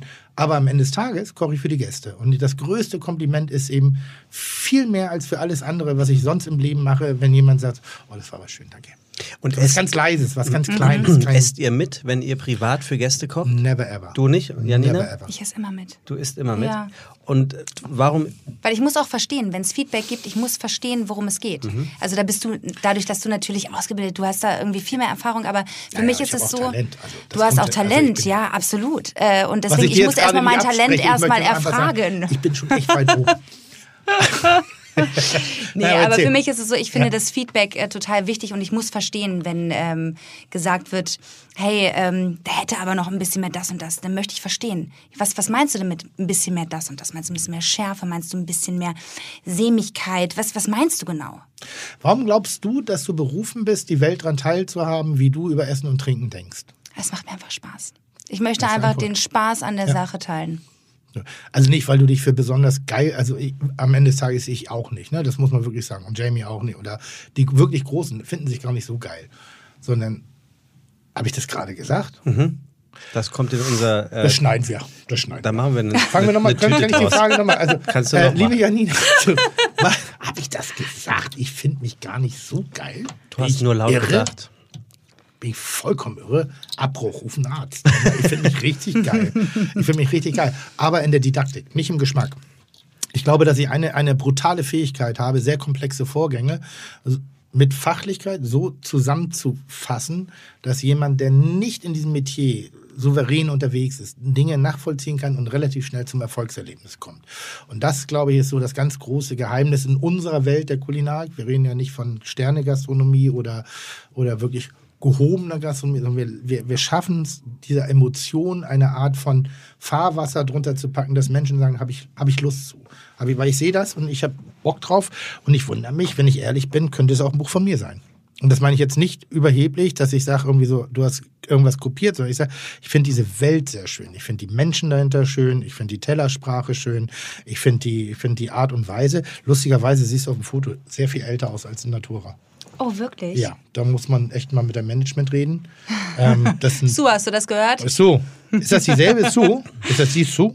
Nein. Siehst du? Nee, guck mal, die sitzt direkt hinter dir. Okonomiyaki, ich liebe das. Oh, ich habe keine it. Ahnung, wie es geht, interessiert mich auch nicht, ich will es nur gekocht kriegen. Ja, nein. ich Im Gegensatz gekocht zu dir kann ja Nina auch äh, Rahmen kochen übrigens, oder geht das jetzt mittlerweile besser bei dir? Du hattest doch mal gesagt, das war ein echtes Ich habe äh, X Rahmen, für dich. ich hab Rahmen nie verstanden. Erzähl uns mal die Schönheit von Rahmen. Nur damit, ich, ich ja. glaube, es sind zwei Welten, die jetzt gerade ein bisschen aufeinandertreffen, aber die Schönheit von Rahmen, ich war bis vor zwei Jahren, fand ich Rahmen war Suppe. Ist nicht dein Ernst. Ja, doch, total. Ich habe es nicht verstanden. Ich war, selbst in Japan war ich keine Rahmen fressen. Wirklich? Niemals. Also auch ein, zwei Mal, aber ich habe gedacht, ja gut, ist Suppe. Aber ich habe jedes Mal das Gefühl, wenn ich in Japan bin, dass ich rahmensüchtig werde. Ich verstehe es ja jetzt. Deshalb hilft doch mal den Zuhörern, daran Es teilzuhaben. ist einfach, du hast diese Brühe und die hat so viele unterschiedliche. Also der Japaner würde sagen, es hat Umami, ne? Es hat einfach Geschmack. Es ist irgendwie, es explodiert hier hinten, wenn sie richtig gut gemacht ist. Dann hast du die Nudel, die im besten Fall perfekt zubereitet ist. Dann hast du ein Miso-Ei drauf, was auf, perfekt auf dem Punkt irgendwie gemacht ist, wo das Eigelb flüssig zwischen flüssig und hart irgendwie ist. Ich bin halt kein Experte, aber es ist einfach so für mich, diese Welt der Rahmen ist einfach so peng, peng, peng. Am liebsten äh, Miso-Tantan ran. Die perfekte Nudeln Ja. muss immer ein bisschen, für mich persönlich, ich spreche nur von meinem Ja, Geschmack, ja, von meiner kleinen Welt, äh, immer so ein bisschen Biss haben. Und ähm, tatsächlich mag ich die gelben Nudeln viel lieber. Weißt du, wie sie es herstellen? Weil das habe ich gelernt. Das war zum Beispiel wirklich das, was mich am meisten War das fasziniert dieses hat. mit dem Ziehen? Nee, die packen irgendein bestimmtes Salz hinein, das genau dafür sorgt, dass die Nudel lange in der Flüssigkeit liegen kann, ohne aufzuweichen. Und da habe ich gedacht, das ist das, was ich brauche. Ich muss das verstehen, dass sie sich da, darüber Gedanken machen, wie, welche Konsistenz zeigt die Nudel, selbst nach 10 Minuten Stehzeit. Also, dass du die Art und Weise des Essens, des Schlürfens, des, also das, was wir beim Wein automatisch, man hat es, glaube ich, eben kurz gehört, man trinkt einen Schluck, lässt kurz ein bisschen Luft rein, um die Aromatik zu verstehen. Das machst du beim, Suppe, beim heißen Suppe. Aber das ist ja wirklich absurd. Ne? Das erste Mal, wenn man als Tourist in einen ähm, Rahmenladen in Japan geht, du kriegst die Krise. Du hörst die ganze Zeit immer, Na gut, ich, ich nicht so, das sind meine üblichen Tischmanieren, deshalb bin- fühle ich mich da einfach sehr Wirklich? heimisch und sehr wohl, ja. wirklich, Ja, ja. aber so extrem. Für mich war das am Anfang sehr, sehr gewöhnungsbedürftig, sagen wir mal so. Äh, Gar nicht, aber dann die Aromatik, das, das Aufbau. Es gibt, äh, ich, das ist schon wieder schlimm an mir, aber das liegt daran, wenn ich Dinge nicht wiederhole. Es gibt ein Würzfond unten drin. Und dann kommt eine Brühe drauf und dann die Aromatik. Das ist eigentlich ein, also ein, eigentlich ein Cuvée aus drei Flüssigkeiten. Und ich habe das in einem Topf gekocht. So und dachte, ja, ist schon geil. So, und ich war gar nicht falsch, was die Produkte anging. Das war schon sehr dicht dran. Aber als ich das Originalgericht mit dem Wissen danach nochmal gegessen habe, hat es eine ganz andere Schönheit. Also war, war nochmal was ganz, ganz, ganz Besonderes. Also da habe ich dann das auch verstanden, dass Rahmen was Tolles sein kann. Jetzt nervt es mich allerdings, weil ich habe einen, einen Geschmack, den ich mir sehr gut merken kann. Und ich will nicht mehr drunter. Ich, ich hab, Also kennst du das? Manchmal will ich will gar nicht so viel wissen. Ich möchte gerne lesen. Ich will es aber nicht auf der Zunge wissen, weil ich, ich erlebe so viele schöne Dinge bei Kitchen Impossible. Und ich gehe auf eine Art und Weise traurig nach Hause, was jetzt ein bisschen übertrieben ist, aber ich bin so, naja, was soll ich jetzt machen? Das ist wieder ein Restaurant weniger in Hamburg, das ich besuchen kann. Wenn ich einmal äh, äh, sehr gute Levante-Küche genossen habe, wüsste ich derzeitig nicht so richtig, wohin. Ach doch, doch, doch, doch. Jetzt habe ich gerade wieder eine Neuentdeckung gemacht, die Jungs von Salt und Silver. Sensationell. Wirklich ein Bumshaufen. Dem habe ich nie getraut. Ich dachte immer, das sind so blöde Werber, die auf dem Surfbrett die Welt. Kennst du die? Ich liebe die. Ja, und ich Ja, dachte, ich war wirklich als Profi, war ich so, nee, das kann nicht sein. Das kann nicht sein, dass Amateure oder Autodidakten auch nur ansatzweise eine Emotionalität haben. Ach, alleine wenn du die. Bücher aufmachst. Also ganz leben. kurz sind, Ja. sind ein paar Jungs, die äh, so. mehr oder Zwei. weniger auf Weltreise gewesen sind, äh, viel mit ihren Surfbrettern unterwegs Werber, waren. ich. Und, Werber. und haben sie, Dutt wahrscheinlich, ne? Ja. Mit dem Dutt auf dem Kopf. wahrscheinlich Ähm, und haben, haben sich tatsächlich Und äh, haben ein Selfie gemacht von sich vom Grill in, in keine Ahnung, Mexiko. und haben ihre Oaxaca. kulinarischen Einflüsse mit nach Hamburg gebracht und haben äh, auf St. Pauli äh, direkt am Ma Fischmarkt quasi ein Restaurant aufgemacht, erst, ja. äh, was mittlerweile wirklich Die Zentrale, heißt es so? durchknallt. Links ist die Zentrale und rechts ist das Salt and Silver. Es sind mittlerweile zwei Läden. Mhm. Und das eine kann man ein bisschen mit Deli und Bullerei vergleichen. Hast, ein, hast eine Art Bistro. Vielen Dank. Und äh, auf, der Vergleich, den anderen ich mir Seite, auf der anderen Seite ein herausragendes Restaurant. äh, ja, und wirklich, die Leute kommen nach Hamburg mittlerweile für Salt and Silver und ich war live dabei, dass Tim über die Jahre die Meinung da wirklich Ja. äh, krass verändert Ja, hat. also ich habe nie schlecht drüber gesprochen. Ich, hab gesagt, ich kann mir das nicht vorstellen, dass es so geil ist und ich wollte das nicht scheiße finden. Hat mich aber auch genervt, dass da Werberjungs und coole und lässige Jungs tätowiert. Also wirklich so Jungs, wo du auch schon sagst, ja, ich würde die auch gerne als Freunde haben. Ja. Und das, fand ich nicht cool. Das hat mir nicht gefallen, weil ich muss so hart dafür arbeiten, diese Emotionalität zu erreichen. Und die kommen da einfach an eine Reise, machen schöne Schwarz-Weiß-Fotos, ein bisschen Wischi-Waschi-Filter da drüber, irgendwie Feuerstelle und lassen sich dann bei Sonnenuntergang in der blauen Stunde auch noch in der Welle fotografieren. Also wurde echt so der, ach, ernsthaft jetzt. Und wenn du jetzt noch sechs Fremd Fremdsprachen sprichst und, und, und Architekt und Doktor bist, dann kriegst du echt aufs Maul von mir irgendwann. Irgendwann ist gut. So, Die sind jetzt übrigens auch gerade in Japan unterwegs. die Sind sie? Ne? Ja, ja, ich habe es auf dem Instagram-Profil verfolgt und dachte nur so, wow, okay, Da krass. hoffe ich, dass sie es verstehen. Also das ist wirklich ein Wunsch. Also ein Wunsch, weil ich liebe die japanische Küche sehr und ich habe große Demut davor. Ähm, auf jeden Fall haben diese, diese Jungs dieses Restaurant angefangen und Hamburg ist so, da Salt und Silber, Salt und Silber. Und ich so, ja bitte. Das sind so zwei Klischee-Wichser, die da irgendwie irgendein, ein, ein, ein, keine Ahnung, so ein bisschen, wie heißt denn das, so ein Taco-Scheiß auf den Teller packen und sich da abfeiern, das für teuer Geld verkaufen. Und dann bin ich irgendwann mal da gewesen und hatte kulinarisch eine der besten Abende in Hamburg. Das war unfassbar gut. Für mich eigentlich nur noch vergleichbar mit einem Restaurantbesuch, den ich mal, allerdings auch jetzt, wir reden jetzt nicht von Sterne, wir reden von echter, lebendiger, genussfreudiger Gastronomie bei, ähm, wie, wie, wie heißt der Typ aus Spanien?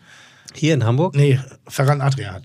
Also, dass sie wirklich so, der hat ein mexikanisches Restaurant, vorne Fine Dining, hinten die Imbissbude und diese Imbissbude ist so unfassbar gut. Wo ist das? In Barcelona. Ah, okay. So, der hat da so, ein, so, ein, so, so sein eigenes Dorf, ähnlich wie der Schubeck, bloß in cool, äh, aufgebaut. Der hat so sein Platz, äh, Restaurants sind alle mehr oder minder in Laufnähe. Ticket ist für mich eine der besten Restaurants. Du redest vom Ticket. Nee, ich rede von einem, ein, aber er, er mit seinem Bruder, er und der Okay. Albert machen gemeinsam noch ein, ein, auch ein mexikanisches Restaurant. Das Fine Dining fand ich aromatisch relativ belanglos, weil es sehr schnell in der Wiederholung war. Aber die Imbissbude, die er aufgefahren hat, da machen sie halt das Fleisch für den Taco klassisch über die Ananas, also die Enzyme der Ananas machen und nicht einfach nur Ananassaft, sondern über der Ananas grillen sie das und schneiden das Pö. Und das ist so, ich mache jetzt gerade den Seehund. Und ich finde, dass Salt und Silver da ein ähnliches Level erreicht haben. Ähm, jetzt muss ich ganz schnell, damit ich nicht nur über andere Restaurants rede, auch über meins reden. Äh, die gute Botschaft in Hamburg macht das auf einem ähnlichen Level. Deutsch-Japanisch. Wir haben zwei Japaner und einen herausragenden deutschen Küchenchef dort. Und im Team haben die eine zauberhafte Handschrift entwickelt, ähm, die es auch wert ist, mal anzugucken, die einen ähnlichen Duktus hat. Ich bin nicht mehr, zu, ich bin nicht mehr so cool. Also ich finde, deine Sachen hier sind halt cool. Und ich habe diese Coolness nicht mehr. Aber es liegt auch daran, dass ich inzwischen bald Naja, ist ja noch ein paar Tage hin. Ihr habt, 39 ihr, ihr habt werde. ein paar Sachen gemeinsam. Das ist diese. Haben wir dieser, noch einen Wein? Dieser Hang. Wir haben nur einen kommen lassen. Pass mal auf. Stell mal Janina zwei Fragen. Ich komme gleich wieder. Gehst einen Wein holen in der Ich, Zeit? ich gehe einen Wein holen. In ja. der Tat, Ja. tatsächlich. Ja. Und lass sie mal erzählen, weil ich glaube, da kommt viel Spannendes raus. Ich, ich werde weil- nur über gute Zeiten, ich, schlechte Zeiten Nein, reden. bitte nicht, weil ich merke ja, dass wir wirklich, ich laber viel, ne? Weil ich das aber toll finde. Aber ich höre dir gerne zu. Ich, ich sehe hier gerade Bilder. Wir da- lassen einen Wein kommen. Da ist das, und der Tarek Rose ist auch da, äh, die, die Schlampe mischt sich auch echt überall ein. Tarek Rose ist auch ein toller Koch aus Hamburg, aber wirklich überall irgendwie, blickst du und dann kommt der wieder. Sieht sehr gut aus. Ähm, wünschte, dass er mein Talent hätte, aber ist ein sehr guter Freund. Aber ihr habt da viel gemeinsam, nicht nur den, äh, Ich hol nicht, Wein. nicht nur die, äh, ganz offensichtlich habt ihr ja äh, nicht nur den Hang zum, ähm, zum zur japanischen Küche und zur ähm, hamburgischen Küche und äh, Lebensqualität gemeinsam. Ihr könnt beide nicht backen, ne? Stimmt. Das Tim ist so ein bisschen backen. deine Achillesferse. Ja, weil es mir auch einfach nicht so viel Spaß macht, muss ich ganz ehrlich sagen. Also wenn etwas gelingt, dann ist es ganz toll, aber ich hasse es, mich an äh, Zutaten, an Mengenangaben zu halten. Ich bin eher die, die in den Kühlschrank guckt und äh, schaut, was ist da und dann mache ich irgendwas Geiles da draus. Aber alleine, dass ich nicht beeinflussen kann, wie die Hefe aufgeht oder wie das Backpulver sich irgendwie entfaltet, das macht mich komplett nervös. Und jeder ähm, Ofen ist auch anders. Wenn ich das zum Beispiel im Kitchen Cartel mache, wo wir echt geile Geräte haben, dann funktioniert es komplett anders als in meiner schrabbeligen Küche irgendwie zu Hause, wo ich einen zehn Jahre alten Ofen habe, der noch nicht mal mehr richtig heizt. Und ähm, das ist, glaube ich, das, äh, was mich so ein bisschen stört. Aber wie, wie kann das sein, dass man äh, ähm, sein, einen Hauptteil seines Lebens mit Kochen verbringt, also eine echte Passion entwickelt hat und dann zu Hause nicht das perfekte Equipment hat? Langt es, dass es auf deiner Arbeitsstätte, also dieses äh, Kitchen-Kartell, dass du, dass du weißt, dort hast du es, aber du könntest es ja ad hoc zu Hause dann gar nicht, gar nicht liefern?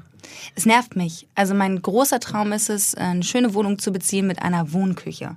Und diesen Traum werde ich mir auch irgendwann erfüllen. Aber momentan, die Zeit ist einfach nicht da, dass ich jetzt sage, hey, ich ziehe um und dann mache ich äh, eine tolle Küche da rein. Ich habe jetzt das Kitchen Kartell und das ist für mich irgendwie meine Wirkungsstätte, wo ich geiles, äh, geile Messer habe, geile Töpfe, geile Geräte und da kann ich mich kreativ gerade austoben, ja.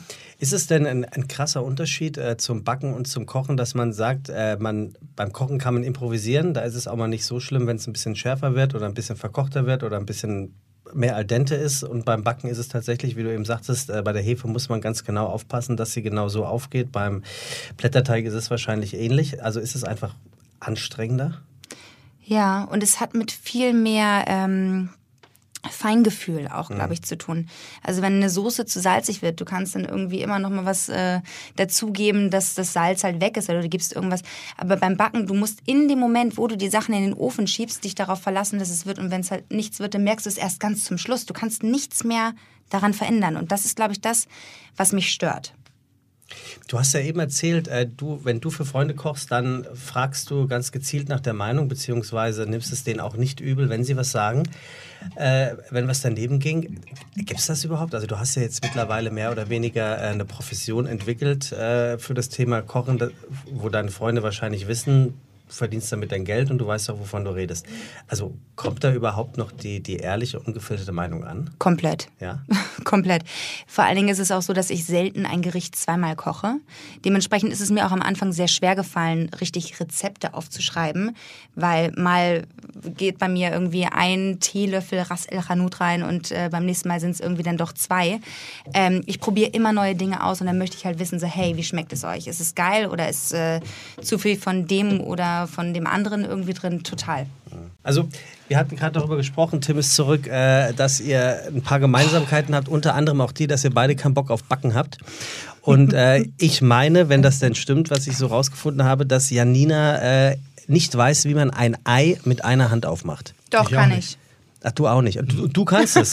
Ja. Moment, in deiner aktuellen Folge, in einer Folge, die noch nicht so alt ist, da war das Gegenteil. hab ich's aber der Fall. gelernt. Ah, Da aber gut, dann, gelernt. aber ist ja egal. Seither kann ich's. Dann habe ich ja alles richtig gemacht. Dann bitte. kannst du, Tim, ja, jetzt mal zeigen, wie man ein Ei mit einer Hand aufmacht, weil ich ehrlicherweise weiß auch nicht. Ich gucke einfach nur beobachtend zu. Tim, mach du da auch, einen- versuchst du doch auch mal. Komm, es ist der Vorführeffekt. Äh, ich werde es bestimmt jetzt auch nicht so toll machen, Tim. Na komm, Tim, tu wenigstens gar so. nicht zu. Du hörst nicht einmal zu. Dann Ich hör zeig, nicht mal zu. Zeig's mir, Janina, wie es geht, weil mich würde es tatsächlich in der Tat brennend interessieren, sollte ich mal in die äh, Situation kommen, einen Kuchen zu backen für Tim. Äh, einen kriegst du aber ernsthaft noch für die Überschrift Dip Dip Hurra. Ja. Die ist so schlimm. Findest du schlimm? Ich Ich fand mich wahnsinnig kreativ. Fand ganz grauenhaft. es gab irgendwann mal eine Zeit bei Essen und Trinken für jeden Tag, wo auch unser, unser Team immer mit einem lustigen Wortspiel eröffnet worden sind. Und ich dachte immer so, oh, Alter, das sind schon erwachsene Menschen, die da so, hey, Dip Dip Hurra, ich habe da mal was vorbereitet. Mensch, die haben auch Sinn für Humor. Naja, wie ich dazu Einige. stehe, weißt du, wir hatten ja äh, sogar auf unserer Instagram-Seite haben wir jede Menge Sparwitze hinschreiben lassen. So, jetzt zeig mir bitte mal, wie man mit Oh, einer das war Hand schlecht, so das Feedback, du. Also wenn es jetzt gleich schief wieder- geht, dann ist das die Retourkutsche Ja, zum Dip Dip Hurra, ja? ja. Ach, scheiße, warte mal, jetzt muss ich mich konzentrieren. Das war ziemlich geil. Fand ich aber jetzt so auch. Ich Hat auf jeden Fall geklappt, Leute, soll- auch wenn ihr es nicht seht. Warum, Warum? sollte man das auch können wollen? Naja, wenn man mal was backt oder ein Ei braucht, das äh, Weil ich mit der linken Hand dann noch in der Nase bohre oder Na, was? dass da Also- nicht die scheiß äh, Schale mit drin ist. ja, aber es geht Ei. mit zwei Händen besser. Geht's was anderes auch, hast du lässiger. recht. Kannst Ja. aber einen rauchen. Ähm, was ich sehr schön finde, sind solche Sachen wie fast Tokyo Overnight. Also dieses, dass man auch andeutet, dass es eben nicht originale Rezepte sind. Also man schmückt sich so oft mit fremden Federn, auch ich natürlich, weil man manchmal Einflüsse auch von außen nicht ganz äh, verneinen kann. Aber sobald sie ja durch den eigenen Filter gehen, äh, äh, kriegen sie eine besondere Signature oder kriegen ein besonderes Signature. In dem Fall Ähm. war es tatsächlich Fast von äh, Schnell. Aber so, man, man kann es auch Fast. immer schön anders interpretieren. Nee, mach doch fast. Also fast finde ich, finde ich sehr sympathisch. Ich sehr. Erzähl mal, Influencerin ist normalerweise ein Wort, wo ich noch vor ein paar Jahren. Du bekommst Gänsehaut, ich bekomme auch Gänsehaut, wenn ich dieses Wort wirklich- höre. Ja, aber warum? Ja. Also es kann ja sein, dass da auch eben manchmal was dahinter steckt und man nicht einfach nur sich. Du im Endeffekt, Tim, ich habe dich gehört, bevor ich hier reingekommen bin. ich habe nichts Böses gesagt. Nee, überhaupt nicht. Aber du meintest auch so, du könntest, aber du bist es nicht. Im Endeffekt ist es nicht jeder von uns, der irgendwie eine mediale Reichweite hat, der einfach, wenn du jetzt Empfehlungen aussprichst, du sagst, die Jungs von Salt and Silver, die sind mega cool. Die zahlen mir noch nichts dafür. Ja, aber das geht ja auch gar nicht darum. Du influenzt, du beeinflusst die Menschen mit dem, was du sagst. Influ- Automatisch bist du Influencer. Aber Influencer ist doch schon ein klares Berufsprofil dafür, dass du sagst, ich sage was und eigentlich gibt es Geld dafür. Nee, aber es ist halt nicht immer der Fall. Wo, wofür kriegst du Geld Wofür ich Geld als bekomme? Influencer? Also wenn du ein, wenn ich dir jetzt zum Beispiel, jetzt kann ja sein, dass du den Borgmann gar nicht kennst. So kann man ja beim Namen Also zum Beispiel auch, ich sauf das influenze gerne. die Leute jetzt, das sind Ja. aber Freunde von mir. Ich bekomme dafür kein Geld. Gar nichts, nichts. 0,000. Freischnaps. Da muss man vorsichtig sein, glaube ich. Darf man gar nicht so offen sagen, ne? weil auch Freiware ja irgendwann mal besteuert wird. Also wenn du jetzt 60 Hektoliter von dem Borgmann zu Hause bei dir im Keller hast, stehst du gerade mit dem Rücken an der Wand. Aber guck mal, alles, was du heute hier so erzählt hast, wo Marke oder Hm? Werbung vorkam, da bekommst du nirgends Geld für. Ja. Weißt, So, du, weißt du, wo ganz mir das kurz. auffällt? Und Seitdem, trotz ich, alledem, seitdem wir den Ingo Peters hier zu Gast hatten, hatten ne, kriege ich nicht mal mehr einen Champagner auf Haus. bei ihm? Ja. Nein. Also nicht, dass ich. Nee, nicht, darf ich ja nicht. Weil dann wird es Werbung und dann wird es auch nicht mehr glaubwürdig. Und ich habe das Gefühl, dass der das ganz natürlich gespürt hat. Also nicht er persönlich, Mhm. aber das ist eben, das finde ich gut. Ich mag das. Nein, aber worauf ich hinaus wollte, ist, der Influencer ist, genau wie Janina ja sagte, nichts anderes als jemand, der Menschen beeinflusst. Und das wirst du höchstwahrscheinlich heute ein paar Mal getan haben. Janina hat es wahrscheinlich auch ein paar Mal getan, dass sie sich denken, es ist eine Art Qualitätssiegel. Janina sagt, Klar. dieses Getränk schmeckt gut, also dann probiere ich es mal. Total. Am Ende schmeckt's und sie kauft und derjenige kauft es immer weiter. Das gleiche Aber jetzt trotzdem hier. hat Aber dieses Wort einen Negativ-Touch. Aber nur das Influencer, ne? Influencer, Eben, Es ja. hat einen total Negativ-Touch. Weil wenn man einfach sagen würde, hey, natürlich beeinflusse ich Menschen durch das, was ich tue, weil ich meine Meinung äußere und dann hast du ja auch für viele Menschen da draußen das Vorbildfunktion ähm, und das, was du sagst, das ist irgendwie für die Leute toll und das ist erstrebenswert und deswegen äh, bist du auch ein Influencer, ob du es jetzt hören willst oder nicht. Auf eine Art und Weise, allerdings mit einem anderen Geschäftsmodell. Und ich gehöre wie jeder andere auch äh, dazu. Also ich, ich, ich habe mal gehört, dass man mit Aktien gut Geld verdienen kann. Ich habe mal gehört, dass man mit Bitcoins, ich weiß noch nicht mehr, was das ist, aber dass man damit auch Geld verdienen kann. Stimmt. Und ich habe auch gehört, dass man als Influencer richtig gut Geld verdienen kann, dass man sich einfach nur mit einer bestimmten Sorte Mayonnaise fotografieren lässt und dann sprudelt der Geldregen. Ist das, Das nicht hast so? du nicht gemacht? Nee. Nee. Nee, weil ich noch nicht, also weil ich die Angebote noch nicht hatte. Und ich versuche mich ja in diesen Influencer-Markt reinzudrängen, dass ich sagen kann, schaut mal hier, dieser Kartoffelsalat, der ist richtig lecker. Aber ich glaube, es ist wie so oft im Leben und äh, das passiert dir ja nicht gerade selten. Stichwort Authentizität. Wenn du etwas rüberbringst und empfiehlst, ohne dass du den Leuten das Gefühl gibst, du tust das nur, um daran zu profitieren, um damit Kohle zu machen, nämlich du meinst es tatsächlich ernst, Ja. dann machst du nichts anderes, als die Leute zu beeinflussen. Du erinnerst dich, du hast es gerade angesprochen, als Peters hier war. Haben wir seitdem einen Hörer, ich sage jetzt nicht seinen Namen, der ähm, riesen Ingo Peters ist der Direktor vom Hotel Vier Jahreszeiten. Genau, Dankeschön. Der, der riesengroßer Fan geworden ist von unserem Podcast dadurch so. Und der ist jetzt aufgrund dieser Folge mit seiner Familie ins Vierjahreszeiten gegangen. Und der hat mir, ich habe es gerade aufgerufen, einen, nee, vorletztes Wochenende, einen vierseitigen Bericht über das Hotel für Jahreszeiten geschickt, Hm. mit Fotos, was alles passiert ist, dass er nachher Peters gefragt hat, aufgrund des Podcasts. Gott. Es ist nichts anderes. Das Hotel für Jahreszeiten hat drei Tage, zwei Zimmer vermietet an einen Menschen, der diesen Podcast gehört hat und festgestellt hat, wow, dort scheint alles zu stimmen. Und ich werde es dir nachher zeigen, es ist unfassbar. Der Typ hat sich eine solche Mühe gegeben und ist generell ein, ein wirklich freundlicher äh, Hörer unseres Podcastes. Nichts anderes hast du in dem Moment gemacht oder dieser Podcast. Der Podcast war ein Influencer. Er hat irgendjemanden beeinflusst. Verstehe ich. Ohne Kohle, haben wir nicht Nichtsdestotrotz ist es ja ein, ein seltsames Bild von der gute Zeiten, schlechte Zeiten Schauspielerin zu einer Food-Influencerin äh, zu, zu, zu metaphorisieren, wenn man das Morphen. sagt. Mo zu morphen. Ähm, und das ist natürlich auch, wie, wie funktioniert das Geschäftsfeld einer Influencerin oder eines Influencers? Das ist echt eine wahnsinnig, Jetzt meine ich mal diesen ja, Begriff. Wahnsinnig gute Frage, weil im Endeffekt ist es so, ich habe ja äh, die Schauspielerei nie aufgehört. Habe irgendwie äh, der Vorname, Kinofilm, jetzt habe ich irgendwie in diesem Jahr auch einen Kinofilm, ein deutscher Netflix-Film, der erste, der jetzt irgendwie rauskommt. Also ich bin Schauspielerin und das Essen, das, das macht mir einfach Spaß und auch diese Videos und irgendwie muss ich das natürlich refinanzieren. Ja. Diese Videos, die stelle ich Ja, den. Leuten Ja, ja. kostenlos zur Ja, ja. Verfügung. Und äh, wenn ich da Partner an meiner Seite habe, Mhm. deren Produkte ich schätze, mit denen ich sowieso arbeiten würde Mhm. und die dann natürlich in diesen Videos erscheinen, dann ist es ein Mehrwert für mich Mhm. und natürlich auch für die Community, weil die dadurch Content bekommen, die sie sonst nur gegen Geld bekommen würden. So. Mhm. Das, das, das sehe ich ähnlich, aber wenn ich, also ich, ich, ich kenne jemanden, der sehr gerne so Schminktutorials und, und so einen Kram guckt. Und da werden ja auch diverse Marken, also gibt es irgendwie dieses Ding mit diesen Überraschungspaketen, Überraschungspaketen, wo man, ach Mensch, guck mal an, da ist ja das und das drin. Und dann wird ganz begeistert über eine, äh, äh, äh, keine Ahnung, 1,99 äh, äh, Gesichtspackung von Karstadt gesprochen, irgendwie in den höchsten Tönen, besser als jede Kaviar, Goldblattcreme, Blattgoldcreme, irgendwie sonstig, und wo ich dann immer denke, ich muss mal eins sagen. Also, pass auf, ich habe ich hab auch ein, ein Geschenk mitgebracht, allerdings für Sebastian. Tut mir leid. Oh Gott. Oh, vielen Dank. Nur, bitte. Ähm, weil ich liebe es, Sebastian richtig auf den Sack zu gehen. Und ich habe vor drei Tagen bei mir auf dem Schreibtisch ein Buch gefunden und ich bin, ich drehe so durch. Ähm, ich wusste nicht, dass es dieses Buch gibt und ich wusste auch nicht, dass ich da eine Rolle spiele. Dieses Bu- Buch, und jetzt mache ich Hardcore-Werbung. Ich, ich habe damit nichts zu tun. Ich, ich schwör's. Ist von Norbert Fischer, ist im Wachholz Verlag erschienen. Und dieses Buch heißt 100 berühmte Hamburger. Und dieses Buch ist ein Hardcover-Buch. Und ähm, auf der Titelseite, also auf dem Hardcover-Buch, sind fünf prominente Menschen, die mittleren kenne ich noch nicht mal. Wir fangen links außen an mit Helmut Schmidt. Dann kommt äh, Frau Bleibtreu, dann kommt Karl Lagerfeld und dann kommt Tim Melzer Stark. bärenstark.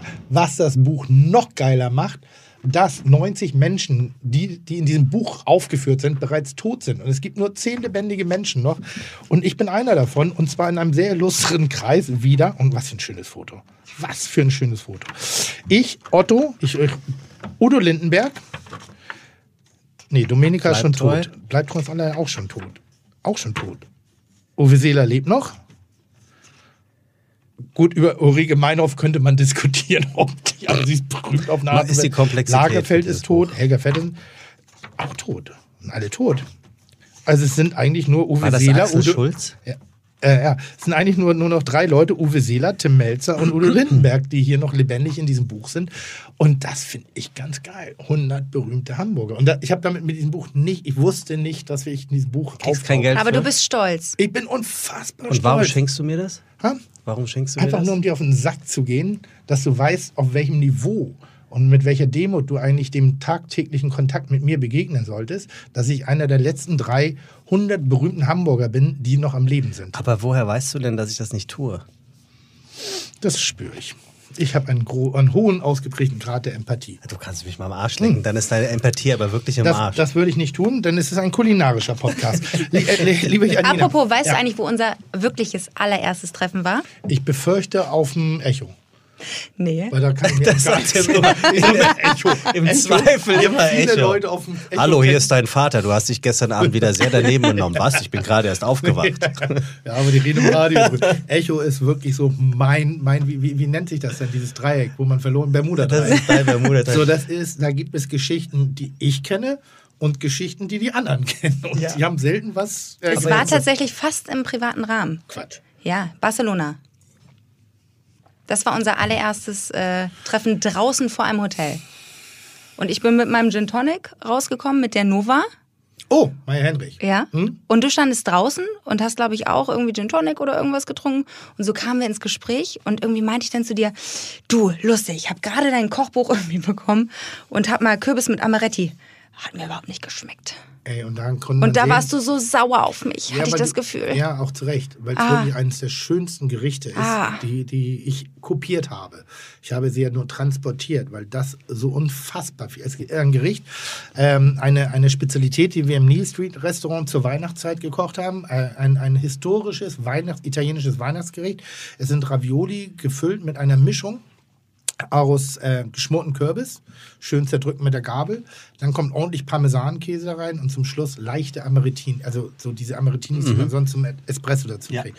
Zerdrücken, daraus machst du eine Füllung und dann hast du eben Weihnachten pur auf dem Teller. Du hast diese süß-salzig Kombination und ist ein historisches Gericht, ist ein, ein wie soll ich sagen, ein kulturelles Gericht. Und es ist nie, kein Gericht, wo, was du so isst mittags. Es ist kein Gericht, was du isst an einem heißen Sommerabend. Es ist ein Gericht, was du Weihnachten isst. Und deshalb ist dieses Gericht kritikfrei. Komplett kritikfrei. Das habe ich Und gemerkt. wer an dem Gericht Kritik, und ich, ich differenziere da sehr. Und wer an diesem Gericht Kritik übt, der hat einfach keine Ahnung. Das ist, als wenn du hast ein, ich habe ein, ein Rezept hier drin, äh, gerade gesehen, das ist ein, ein Steckrüben, Rübenschmaus. In der Janinas, in. Janinas Kochbuch. ja, genau. Wer daran Kritik übt, hat keine Ahnung. Das stimmt. Weil das Wort Rübenschmaus erzählt mir persönlich, und das unterscheidet nachher vielleicht manchmal äh, äh, ein Profi von, von jemandem, der das noch nicht so richtig verbalisieren kann. Rübenschmaus, Schmaus, sagt alles, was es ist. Es ist ein, bedeutet ein Gericht, das nicht zu kritisieren ist. Du kannst persönlich sagen, na, ist vielleicht nicht mein Schmaus, aber es gilt nicht zu kritisieren, weil bei irgendjemandem wird es ein Schmaus sein. Es wird ein es wird ein Familiengericht sein. Es wird ein, eine besondere Bedeutung haben. Hättest du jetzt gesagt, äh, dekonstruierter Rübeneintopf äh, nach Art von Wieg auf Föhr, dann würde ich sagen, pff, gib mir Stift und Zettel und jetzt zerlege ich das Ding. Aber Rübenschmaus sagt mir nicht kritisieren. Verstehst du, was ich meine? Dieses Obwohl- fast Tokio kann ich zerpflücken. Rübenschmaus, no. Kann, kann ich, weil da differenziere ich immer so ein bisschen. Das ist so, du hast auch Dabei- ein Gericht, was ich hier auch zerpflücken würde. Na, Da, willst du es jetzt sagen? Wolltest du gerade wirklich fragen, darf ich das jetzt sagen? Ja, weil, weil, weil das ist so, wo ich sage, ah no, orientalische Möhren. Es gibt nämlich eine Pest und das gibt immer so ein, das ist wie, ich, ich liebe Jamie Oliver, ich liebe mich und ich liebe jede kulinarische Entwicklung, die manchmal sehr dominant auftaucht. Aber es gibt dann manchmal so ein paar Gerichte, die fangen an, dir auf den Sack zu gehen, weil jeder sie kocht. Und das sind diese orientalische Möhren, das ist so verbunden. Die Dukamöhren meinst du? keine Ahnung, orientalische Möhren steht hier. Ich habe es nur die Überschrift gesehen. Ist äh, für mich Otto de Lengi, Möhren mit Kreuzkümmel. Auf jeder verfickten Grillparty in einem schickeren Haushalt in, zwischen Hamburg-Eppendorf und Hamburg-Nienstädten kriegst du diese Wichsmöhren. So, und das ist so wirklich, wo ich sage, hört auf damit. Möhren, Butter, Petersilie, lecker. Hört auf mit dem ewigen und keiner weiß, wie, Hauptsache Kreuzkümmel so weit drauf, dass es wirklich schmeckt wie die, wie die Achsel von so einem getragenen Sportler nach 48 Stunden. Wo Gott sei Dank sind Geschmäcker verschieden. Ja, das meine ich. Aber das ist so bam, bam, Assoziation. Weißt du, was ich meine? Und deshalb war ich echt beleidigt. Also ich Aber kann mich deswegen nicht auch erinnern, aber lustigerweise ich, ich meine verteidige glücklich- dieses Gericht und wenige Leute verstehen, ich verteidige das bis aufs Blut. Siehst du, und da kommen wir zum Thema So, meine Glücklichküche. Schön, so dass ist du es da warst, deine. Glücklichküche, dieses schöne Kürbisgericht. Und so sind diese Möhren mein Glücklichgericht, Ja, ja. weil ich damit tolle Sachen assoziiere, Ja. tolle Erinnerungen. Ja. Und im Endeffekt darum geht's ja. Und darum Deswegen sind. Gerichte, haben Leidenschaft, die haben Passion. Das ist irgendwie so lecker. Aber das ist ein bisschen wie die, der, der, der, der, Mozzarella mit Feigensalat, Jamie Oliver für mich. Also er wird ihn ja nicht erfunden haben, der wird vorher schon mal gewesen sein. Aber seitdem Jamie Oliver Mozzarella mit Feigen gemacht hat, habe ich, glaube ich, sogar auch selber in einem meiner Kochbücher mal reingemacht. Irgendwie, weil ich, weil ich das Gefühl hatte, die Kombination benötige ich gerade, um dieses Bild meines kulinarischen Verständnisses voll zu machen. Ähm, aber es sind dann manchmal so Pesten. Das ist der halbflüssige Schokoladenkuchen. Das ist das früher das Schokomus. Es war eine Zeit lang die Lasagne, die jeder mitgebracht hat. Es ist momentan der Bulgur Couscous Fraß, den du auf jeder Drecksparty irgendwie angeboten bekommst. Wo ich sage, bitte, wenn, wenn ihr es macht, macht es auch bitte gut und nicht einfach nur, weil es schnell und einfach und billig ist. Verstehst du ein bisschen die Differenzierung? Ja, aber darüber haben wir nie gesprochen. Nee, aber deshalb reden wir jetzt gerade drüber. Aber ist es, ist es am Ende nicht einfach nur, äh, Ich hab auch redet, redet man nicht am Ende einfach nur über Trend und nur weil du jetzt Koch bist, fällt dir es natürlich viel, viel stärker war, ja, auf. ne? Nochmal, nochmal. Also das dürft ihr nie so verstehen, dass ich irgendwas schlecht machen möchte, weil jede, wirklich jeder, jeder Millimeter, den wir uns kulinarisch bewegen, ist, bin, für den bin ich dankbar. Mhm. Ich habe nur manchmal das, und ich habe das selber auch, ich bediene es selber. Ich gehöre selber zur selben Fraktion, bloß manchmal bin ich schnell oder schneller, manchmal hänge ich ein bisschen hinterher, manchmal denke ich so, oh, fünf Jahre früher und es wäre cool und jetzt ist es echt nur noch ein Klischee. Was holst du da raus? Ich wollte nur sagen, ähm, vielleicht kam das gerade negativ rüber, aber ich wollte kein Gericht von dir angreifen oder negativ reden. Oder Das wollte ich doch eigentlich auch sagen. Das war einfach Wir haben uns so- unter ganz komischen Umständen kennengelernt. Deswegen hast du mich wahrscheinlich ganz schnell wieder kannst Doch vergessen. nicht Tim Melzer begegnen und Kritik an seinen Rezepten Also ganz ehrlich. Das habe ich danach auch gelernt. Ich habe einen Höhenflug oder was? Also jetzt wissen wir aber ganz Wie lange ist das her? Warum lange? Weil ich war lange nicht mehr in Barcelona. Sechs Jahre oder so. Vielleicht Und ich das habe wirklich ganz diplomatisch, ich bin nie jemand, der irgendwie so, ich habe ganz so, ja, ach ja, Mensch, du, ich habe auch dein Kochbuch, das war jetzt nicht so ganz mein Geschmack und du warst sofort, wow. Und ich war so, okay, mm, wollen wir noch Gin Tonic? Aber der Gin Ma, der war ganz toll. Erinnerst du dich vielleicht? Gemar ist nach wie vor eine sehr positive Erinnerung, die ich an den Aufenthalt in Barcelona habe. Ah. Große Kelche als heute. Aber das ist so ein Gespräch, was man nicht führen will. Das ist so ein bisschen, also jetzt mal ernsthaft. Also wirklich, das ist nicht schlimm, aber Erstkontakt. Angenommen, ich lerne dich jetzt kennen, gute Zeiten, schlechte Zeiten.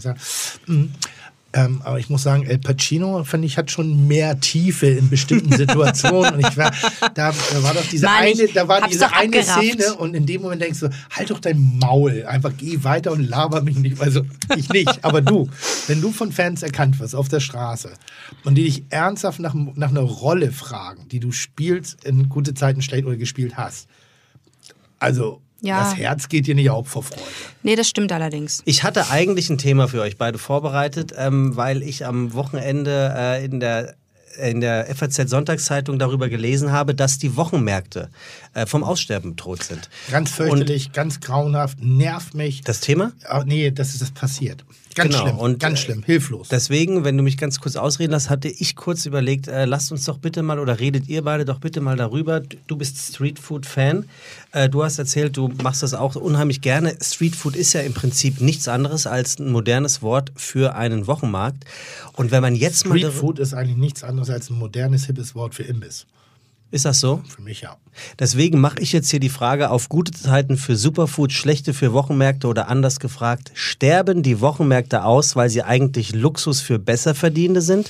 Und wie konnte eigentlich das Oma-Gemüse zum Zeug aus dem Döner werden? Ich rede vom Rotkohl. Immer mehr Wochenmärkte sterben aus. Es ist wirklich, es gibt nur noch 3300 Wochenmärkte in Deutschland. Das ist wirklich eine verschwindend geringe Anzahl. Äh, Im Jahr 2000 haben Wochenmärkte in Deutschland einen Umsatz von, was schätzt du, Tim, wie viel Milliarden Euro gemacht?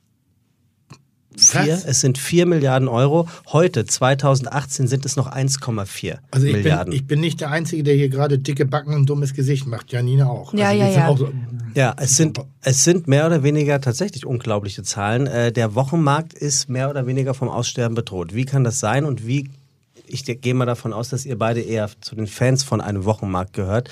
Woran kann es liegen oder was kann besser gemacht werden? Liebe Janina, dir gehört das Wort. Mir gehört das Wort.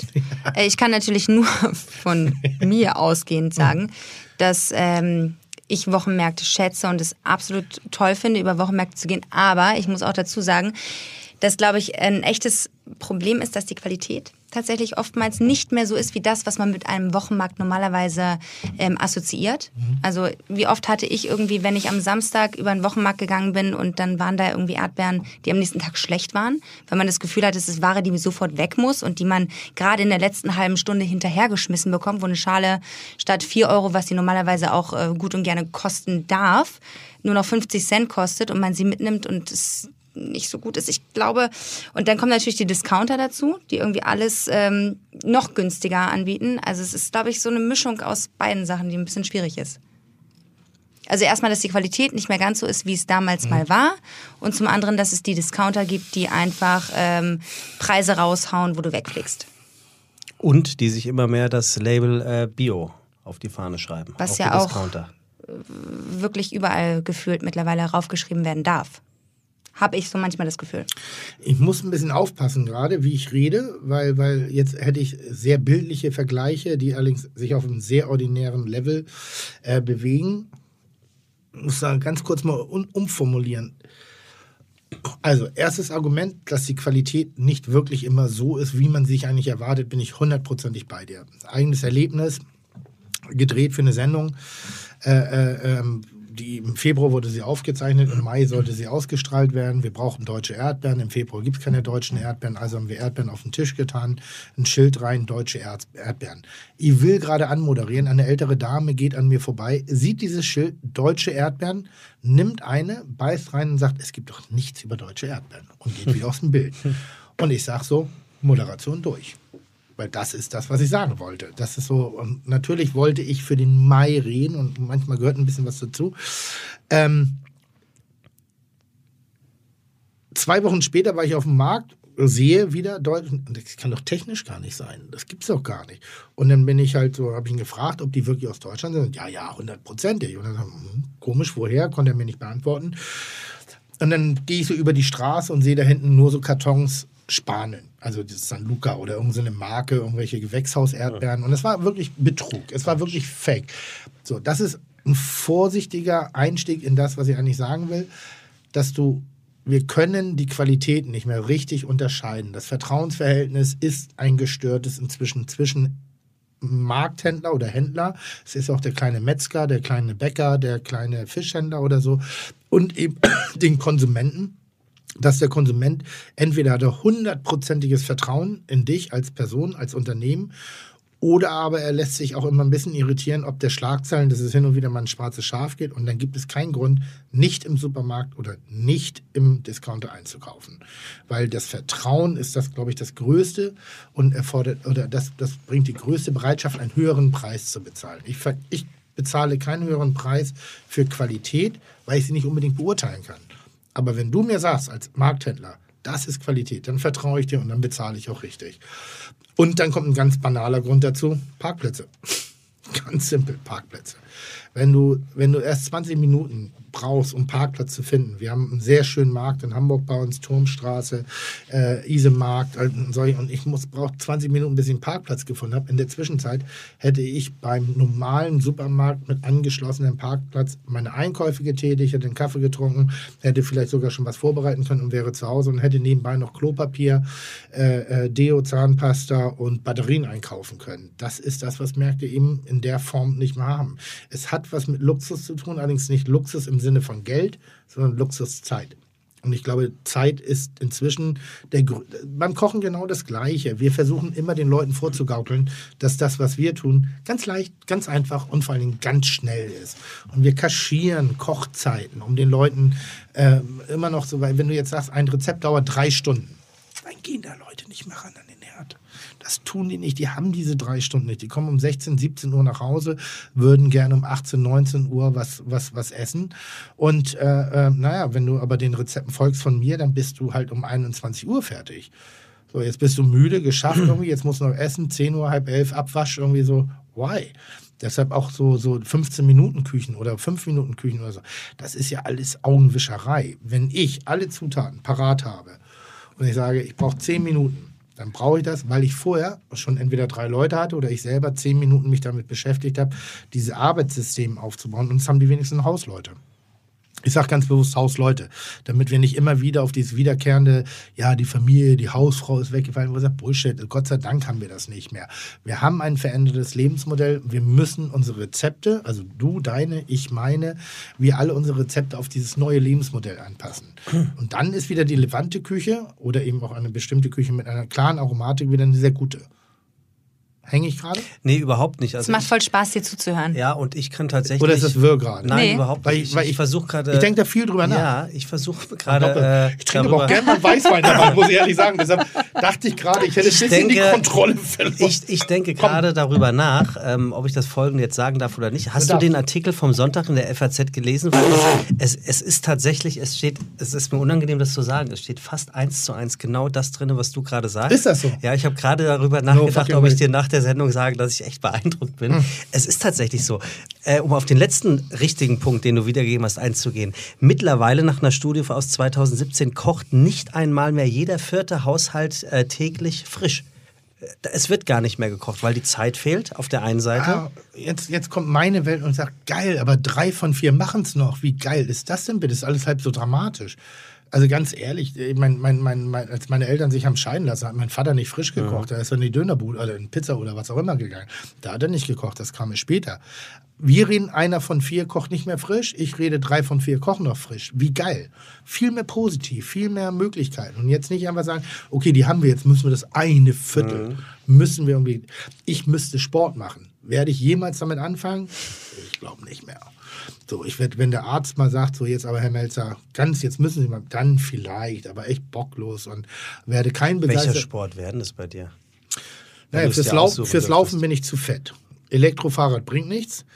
Schwimmen ist in meiner derzeitigen Position echt kein, nicht, nicht angenehmes. Da bin ich wirklich. schön so- Gelenke schont. Super. ja, aber ich habe kein Schwimmbad zu Hause. Nordic müsste Walking ich, also vielleicht. ich Ach, du müsstest erstmal irgendwo hinfahren oder gehen. Öffentliches Schwimmbad und dann bin ich nicht stolz mehr auf meinen Körper. Also dann ist es so, bin ich jetzt nicht der Italiener, der sich dreimal durch, durch die Haare geht und dann sagt, hier, guck mal mein Sixpack an. Ähm, so, dann ist es für mich auch unangenehm, von anderen Leuten gesehen zu werden. Nicht im Schwimmen. Schwimmen sich gut aus. Aber dieses unwürdige aus...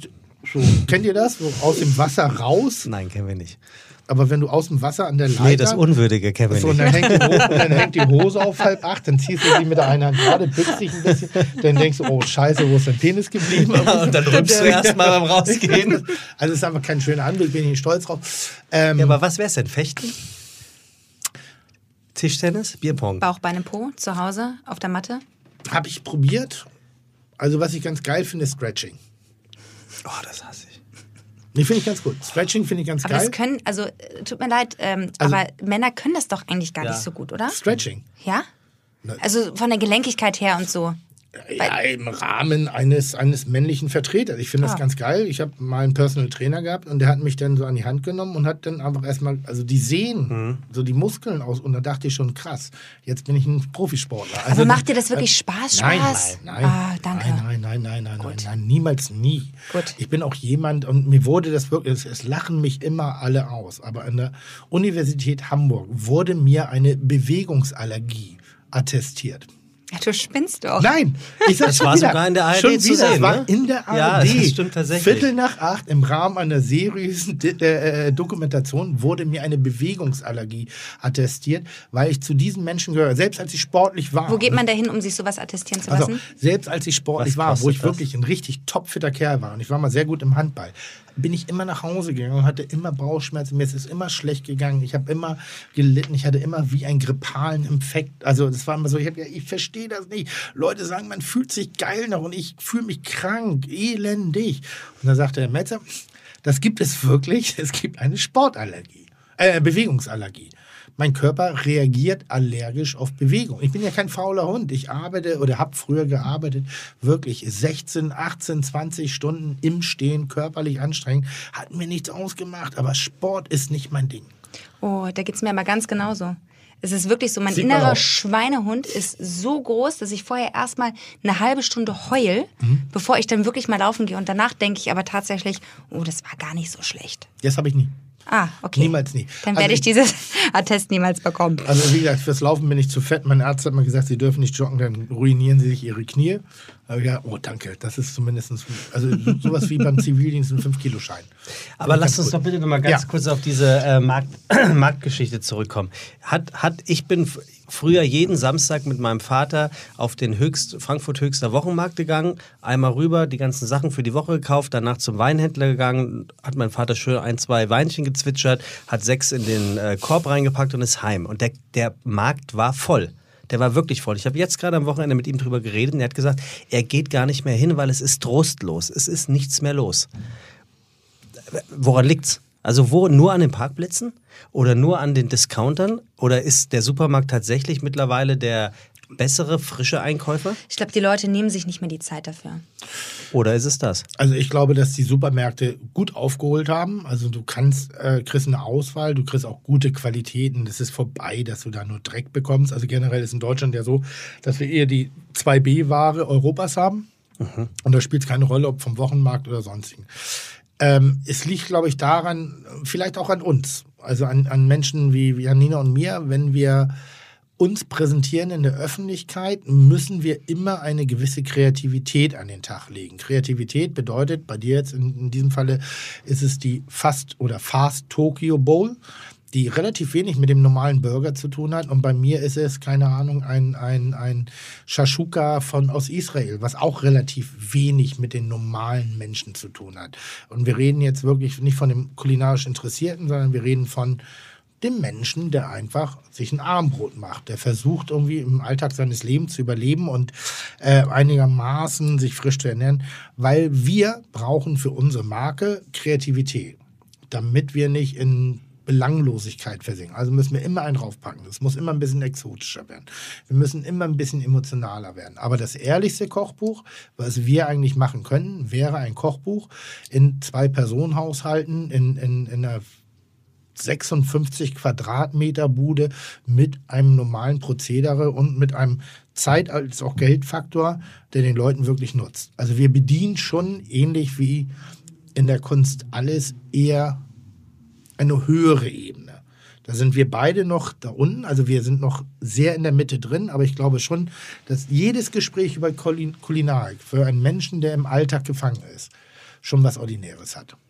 Aber ich glaube, wenn ich jetzt gerade auch äh, so bei dir eingestiegen bin, ist, glaube ich. Jetzt gerade, danke. Nee, pff, mal wieder, eben gerade.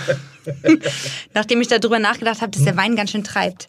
Aber äh, gut, anderes Thema. Ähm, Wochenmarkt, nochmal ganz kurz zurück. Ähm, das Problem ist, glaube ich, wirklich liegt ein bisschen daran, dass wir immer exotischer werden. Und ich kenne das nur von den Schaustellern. Die müssen für ein Wochenende alles aufbauen. Mhm. Dann ist es irgendwie der Autoscooter, der irgendwie fünf Angestellte braucht, um diesen Autoscooter innerhalb von einem halben Tag irgendwie hochzuziehen, damit er ein Wochenende spielen kann, um ihn dann wieder abzubauen. Was, was für ähm, eine Leistung dahinter steckt. Und genauso ist es beim Wochenmarkt auch. Die Menschen müssen morgens um 4 Uhr aufstehen, ihre Sachen da aufbauen. Was müssten die alles ankarren, damit ich als Otto Normalverbraucher, der sich jetzt irgendwie ein Kochbuch irgendwie kauft, wo er sagt, ich möchte das, das, das und das Gericht irgendwie nachkochen, das alles auf einem Wochenmarkt irgendwie abzubilden, ist, glaube ich, auch ganz schön schwierig.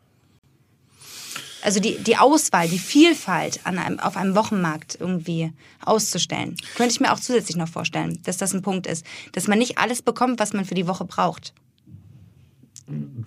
Ja, und das meine ich ja mit dem, mit dem Ja. Klopapier, der Batterie und dem Ganzen. Ja.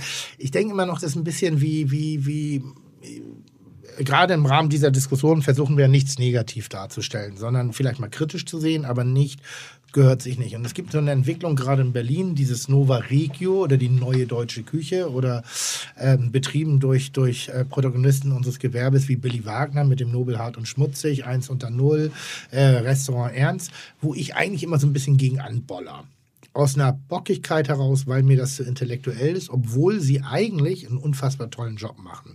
Was mich dahinter nervt, ist, dass sie eben einen sehr, sehr guten Job machen für die intellektuelle Szene, also für die Foodies, für die, sie definieren sich sehr stark auf Regionalität, kurze Lieferwege, sehr saisonale Produkte. Sie verweigern sich teilweise Produkten, die noch nicht mal, also die Pfeffer benutzt, wird nicht benutzt, weil er nicht in Deutschland produziert wird.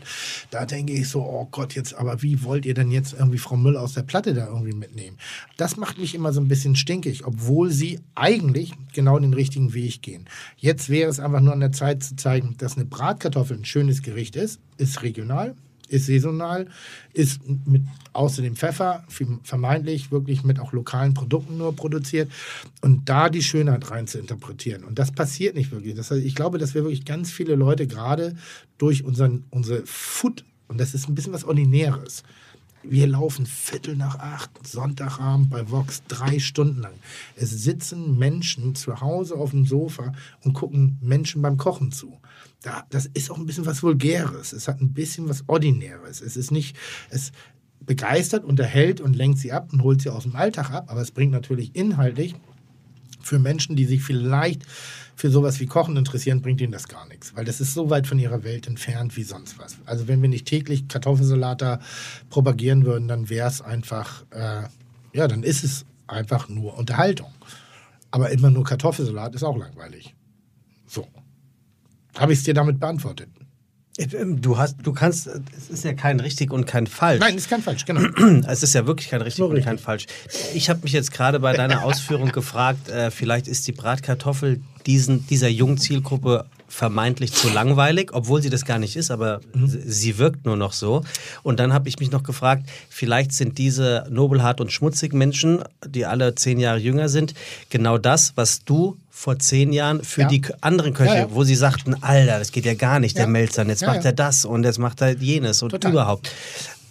Das war kein Diss gerade. Also Nee, überhaupt nicht. um ich merke Willen. nur, dass ich Schwierigkeiten habe mit dem Umgang mit dieser Form der Gastronomie. Ich merke an mir, dass mir das, dass mich das nicht abholt. Bist du zu traditionell heut, heutzutage? Ich glaube, ich bin Bauer, ja.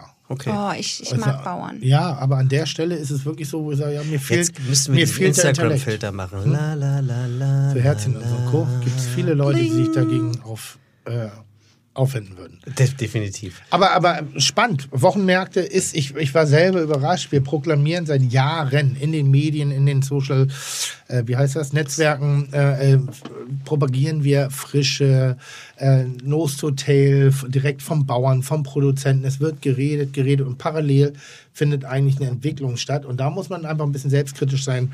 Ist man da vielleicht ein bisschen zu eitel und macht ein eigenes Green Labeling? Ähm, oder aber ist es einfach ein Prozess, den, den man nicht aufhalten kann? Ich meine, wir haben, da wir jetzt sagen, wir haben ja, hatten wir schon, da haben wir noch. Äh, übermorgen. Übermorgen. Aber du hattest es eh schon angeteasert. Also Das meine ich, mal ja. gucken, ob ich dich lesen kann. Du sprichst von unserer äh, Ministerin. Dankeschön. Ja. Ähm, die haben wir drin, da haben wir versucht, natürlich auch in diesen Bereichen ein bisschen die Wertschätzung, guck mal, du fährst nach Japan, die Wertschätzung, so, jetzt fange ich den Satz nochmal an. Die Wertschätzung, die du selber empfindest, wenn du nach Japan reist, für die Produzenten und für die Einfachheit der Gerichte, hat man die noch in Deutschland, für die eigenen Gerichte, für die eigene Tradition. Und wir haben seit der Toskana-Fraktion einen Hang dazu, immer nach außen zu gucken, was die Schönes haben. Statt uns einfach mal wieder ein bisschen zu reduzieren und zu versuchen, Dinge darzustellen, die ein jeder von uns kennt. Wir könnten jetzt drei, drei, drei Stunden über Kartoffelsalat reden. Das würde ich jetzt ganz gerne zum Abschluss nochmal machen. Janina, Kartoffelsalat sprechen? Dein Kartoffelsalat. Ja. Hast du gerade gesehen, dass Nee. ich einen drin habe? Ist da einer drin? Ich habe einen drin. Jetzt bin ich gespannt. Erzähl mal. Mein Kartoffelsalat ist mit ähm, Kartoffeln mit Schale. Wir haben Bacon drin, es sind Zwiebeln, angeröstete drin, Gurke ist drin, es ist eine Mischung aus Mayonnaise und ähm, aus Joghurt drin ähm, und Oliven. Und natürlich ordentlich Pfeffersalz. Das ist mein das Kartoffelsalat. ist dein Kartoffelsalat von Vico Föhr.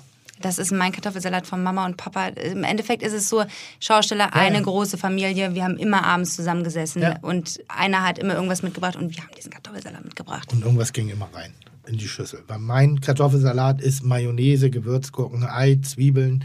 Ei ist bei mir auch mit drin. so hart gekochtes Ei und eine und fasziniert, was das nachher für ein Baumaterial wurde. Du hast ihn gekocht und dann war der immer lecker, lecker, lecker. Eine Stunde später hast du die Kelle versucht rauszuheben, hast die ganze Schüssel mit angehoben, weil das Ding so angesogen hat irgendwie. Deshalb finde ich Ja. Joghurt inzwischen ganz geil, weil Ja. das alles ein bisschen fluffiger und flaumiger macht. Und, ähm, aber vom Prinzip her bleibt der Kartoffelsalat, und das ist das, was du eben auch sagst, Mayo. Das ist das Nordische. Der Norde sagt irgendwie Mayo. Jetzt geh mal nach, äh, nach, nach Stuttgart, irgendwie so, die killen dich, die bringen dich um, wenn du sagst, nee, Kartoffelsalat ist nur mit Mayo gut. Achso, die machen das so mit äh? Öl, Essig. Öl und Essig. Essig und Brühe und der muss so, Mhm. der muss so bestimmt klingen, wenn die ihn rühren irgendwie so. Und das ist das Schöne am Kochen. Also jeder hat auf seine Art und Weise. Stimmt, meine recht. Oma in Düsseldorf auch immer mit ähm, Essig und mit, ähm, mit Öl.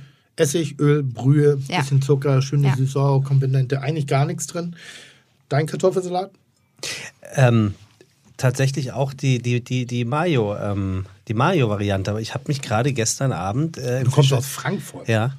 Da ist es auch, wäre es auch eher mit, mit sehr viel Zwiebel und sehr viel Essig und Öl. Und das ist gar nicht meins. Ich mag auch lieber das äh, Mayo, Majoreske. Obwohl ich das Wort gibt. andere ganz genauso gerne mag, aber das mit Mayo verbinde ich halt Heimat. Heimat. Ja, aber die Frage ist doch, schämt man sich vielleicht ein ganz klein bisschen, dass man sich denkt, ah, das ist doch viel zu primitiv und viel zu unbesonders, in Anführungszeichen. Ich habe es neulich woanders viel hipper gegessen. Und das ist ja, das, Ja. das wäre ja eigentlich scheiße, wenn man, mit, wenn man mittlerweile an einem Punkt ist, wo es nicht mehr darum geht, provokant gesagt, Hauptsache es schmeckt, sondern Hauptsache, es sieht geil aus.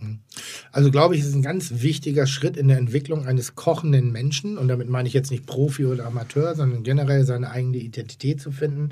Ähm, dass ich glaube, jeder, der ein bisschen motiviert ist, Dinge zu machen, schießt irgendwann mal übers Ziel hinaus und macht zu viel exotisches Zeug, bis er mal wieder begreift, worum es geht. Äh, alle Männerkochclubs dieser Welt oder auch Frauenkochclubs, die weniger, aber die Männer schon, die neigen dazu ein bisschen zu pumpen. Meine Phase war 1900. 97, 98, wo ich alles frittiert habe und versucht habe, auf mindestens 40 Zentimeter hohen Tellerkonstruktionen auf den Teller zu bringen. Ich war ein Türmchenbauer. Ich habe viel Mifeuilles gemacht, ich habe viel Geschichte. Und es ging nur höher, höher, höher, weil ich diesen Tannebaum-Moment äh, weit über allem gesetzt, weit über Geschmack gesetzt habe, weit über Verständnis gesetzt habe. Und jetzt bin ich halt äh, auf eine gewisse Art und Weise rustikal, ländlicher, heimatlicher geworden, mit Einflüssen oder Eindrücken aus den üblichen Ländern, Japan und Italien. Er würde aber sagen, dass ich eigentlich koche wie eine Hausfrau. Auf eine Art und Weise. Kann ich aber nur, weil ich echt so ein Hyper-Ego habe. Also wenn ich jetzt wirklich im normalen Wettbewerb der Gastronomie mich befinden würde, würde ich mit der Einstellung, glaube ich, nicht weit kommen. Also ich glaube, das tut schon ganz gut, dieses Mediale, diese Öffentlichkeit zu haben, wo man sich sehr oft für das, was man tut, erklären kann. Abschließende Frage. Ihr habt euch jetzt ein bisschen kennengelernt. Janina, was würdest du für Tim kochen? Käme er zu dir zu einem absolut unverfänglichen Gott, Dinner? Und was würdest du für Frage. was würdest du für Janina kochen? Käme Das sie ist so zu dir zum Frühstück? Unfassbar langweilig. Ja, ist egal. Trotzdem muss er sie beantworten. Ladies first. Also ich würde mal schön viel Wein besorgen und eine Runde Borgmann, weil das hat heute auch ganz gut funktioniert. Und fandst ähm, mich ohne Scheiße, oder was? Nee, aber wir haben ja gleich damit gestartet, von daher weiß ich gar nicht, wie du anders bist. Das wissen wenige. Siehst du, also ich glaube, damit äh, kann man schon mal nicht Mhm. so viel verkehrt machen. Und ähm, also ich meine, wenn selbst Falafel heute äh, funktioniert hat, dann äh, Uh. kann ich, glaube ich, mit vielen Sachen um die Ecke kommen, oder? Wenn selbst Falafel funktioniert hat. Du meintest ja, es sei nicht so dein War Favorite-Gericht. überhaupt nicht mein Favorite-Gerät, aber selbst. Merkst du eigentlich, wie gut sie zuhört? Merkst du eigentlich, wie gut ich zuhöre? Ja, aber Janina, finde ich, ist einer von den Gästen, die eher sehr genau zuhören tatsächlich. Ja, ja, ja. Und zum Abschluss macht sie noch zwei Cappuccini. Und wenn ich äh, Janina zum, zum Frühstück und Ja, jetzt Frühstück. die Antwort steckt ein bisschen. Da ist ein bisschen Bösartigkeit dahinter. Wie sollte es anders sein? ähm, wäre eine äh, äh, Oat Bowl mit Mandelmilch und Granatapfel und einer Minzessenz, aber einer, einer Jerusalem-Minze. Also irgendwie so ein. Wirklich? Berlin-Style. Und du Ein meinst, damit würdest du mich glücklich Ja, machen? aber richtig, ja, glaube ich schon. Jemand, der Falafel aus Berlin mitbringt mit der Bahn nach zwei Stunden, sich traut, mir das zu servieren. Ähm, da solltest du lieber Respekt vor mir haben, dass ich da die Qualität noch erkennen kann, selbst nach zwei Stunden Lieferzeit. Es ist so geil. In, in jedem Dreck finde ich noch ein Stück Gold für mich. Das ist so Herrlich. unfassbar. Nee, ich bin angenehm überrascht. Ich bin sehr angenehm überrascht, wirklich. Ähm, ich ich, ich bin, stehe dem Thema Influencer oder Menschen, die Kochbücher veröffentlichen, die mit dem Thema nicht zwangsläufig was zu tun haben, sehr skeptisch gegenüber. Sehr, sehr, sehr, sehr. Ich mag keine Menschen, die sagen, oh, ich koche aber auch gerne. So, ich, ich, also ich mag die gerne, aber nicht, wenn sie anfangen, damit an die Öffentlichkeit zu gehen. Das ist dann eher, wo ich sage, ah, vorsichtig, weil ihr könnt viel kaputt machen. Aber das war sehr sympathisch, mit viel Reflexion, mit viel guter Geschichte, mit vielen schönen, schönen, schönen Einwänden und auch wirklich mit viel Fähigkeit, das beurteilen zu können. Und das meine ich sehr positiv, was du tust, weil du einfach nur aus Freude kochst. Und das ist sehr gut. Du versuchst nicht die Welt zu bekehren, du versuchst nicht die Welt irgendwie mit irgendeinem Pseudoscheiß zu beeindrucken, sondern das, was ich hier sehe in deinem Buch, kann ich empfehlen. Janina Use, Meine Glücklichküche. Man mag es kaum glauben, aber die ältere Dame auf dem Kuvert ist wirklich die Dame, die mir gegenüber sitzt. Du siehst auf dem Foto, auf, also da muss man wirklich mal so. so. So ist das Management von ihr. Was ist denn los? Da Bock sympathisch. Aber ich hätte dich niemals Jetzt- erkannt. Sagt sie gerade so. Äh, Stopp, stopp, stopp. Ich habe es tatsächlich ausgesucht, das Cover. Das? Ja. Warum? Weil ich da so gut wie gar keine Schminke trage, weil es aus einer Situation heraus entstanden ist, wo ich an der Nordsee war, bei meinen Mhm. Großeltern. Und ich fand einfach, das hat das wiedergespiegelt, wie ich mich gerade gefühlt habe und was. Ja. Es gab auch noch andere Titeloptionen. Mein, mein, Aber es war so schön clean. ich bin so dabei, ich verstehe, was du sagst, aber es gibt Bilder von mir, wo ich eine Holzkiste voller Gemüse habe. Aber ganz ehrlich, ist es dir lieber, wenn jemand mit einer fertigen Bowl da sitzt und so in die Kamera lacht? Nein, ich finde, es ist ein tolles Cover. Ja, ich glaube, Tim, Ich ich mag dich wirklich gerne, aber jetzt, ne? Ich rede doch nur aus eigener Erfahrung. Es gibt Dinge, auf die ich sehr stolz bin. Und ich bin ganz froh, dass es damals das Internet noch nicht gab. Also es gibt viele Dinge, die in den Sphären von irgendwelchen Datenmüllträgern ver verendet sind. Und dafür bin ich sehr dankbar. Janina, es war richtig, richtig, richtig fein. Ja. Es hat mir sehr viel Freude gemacht. Ein, ein sehr schönes Gespräch. Ähm, tolle Einsichten, tolle, tolle Sichtweisen, die du hast auf diese Welt. Möchtest du noch was sagen?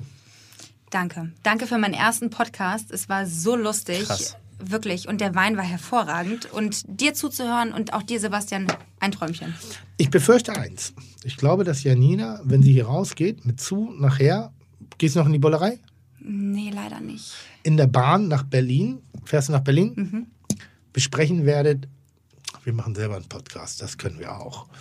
Nee, tatsächlich habe ich größten Respekt davor. Und äh, ich habe so viel zu tun mit Facebook, YouTube, Pinterest, Instagram und allem drum und dran. Natürlich, was das man als überlasse ich euch. Influencerin so macht. Ich sag's euch. Wie wäre deine Begrüßung in deinem ersten Podcast? Wahrscheinlich genau die Kulinarische gleiche. Art und Weise. Wie heißt, noch ganz kurz, wie heißt deine Seite? Also wo Janina man and? Food. Janina and Food. Voll kreativ. Ist gut. Ist gut.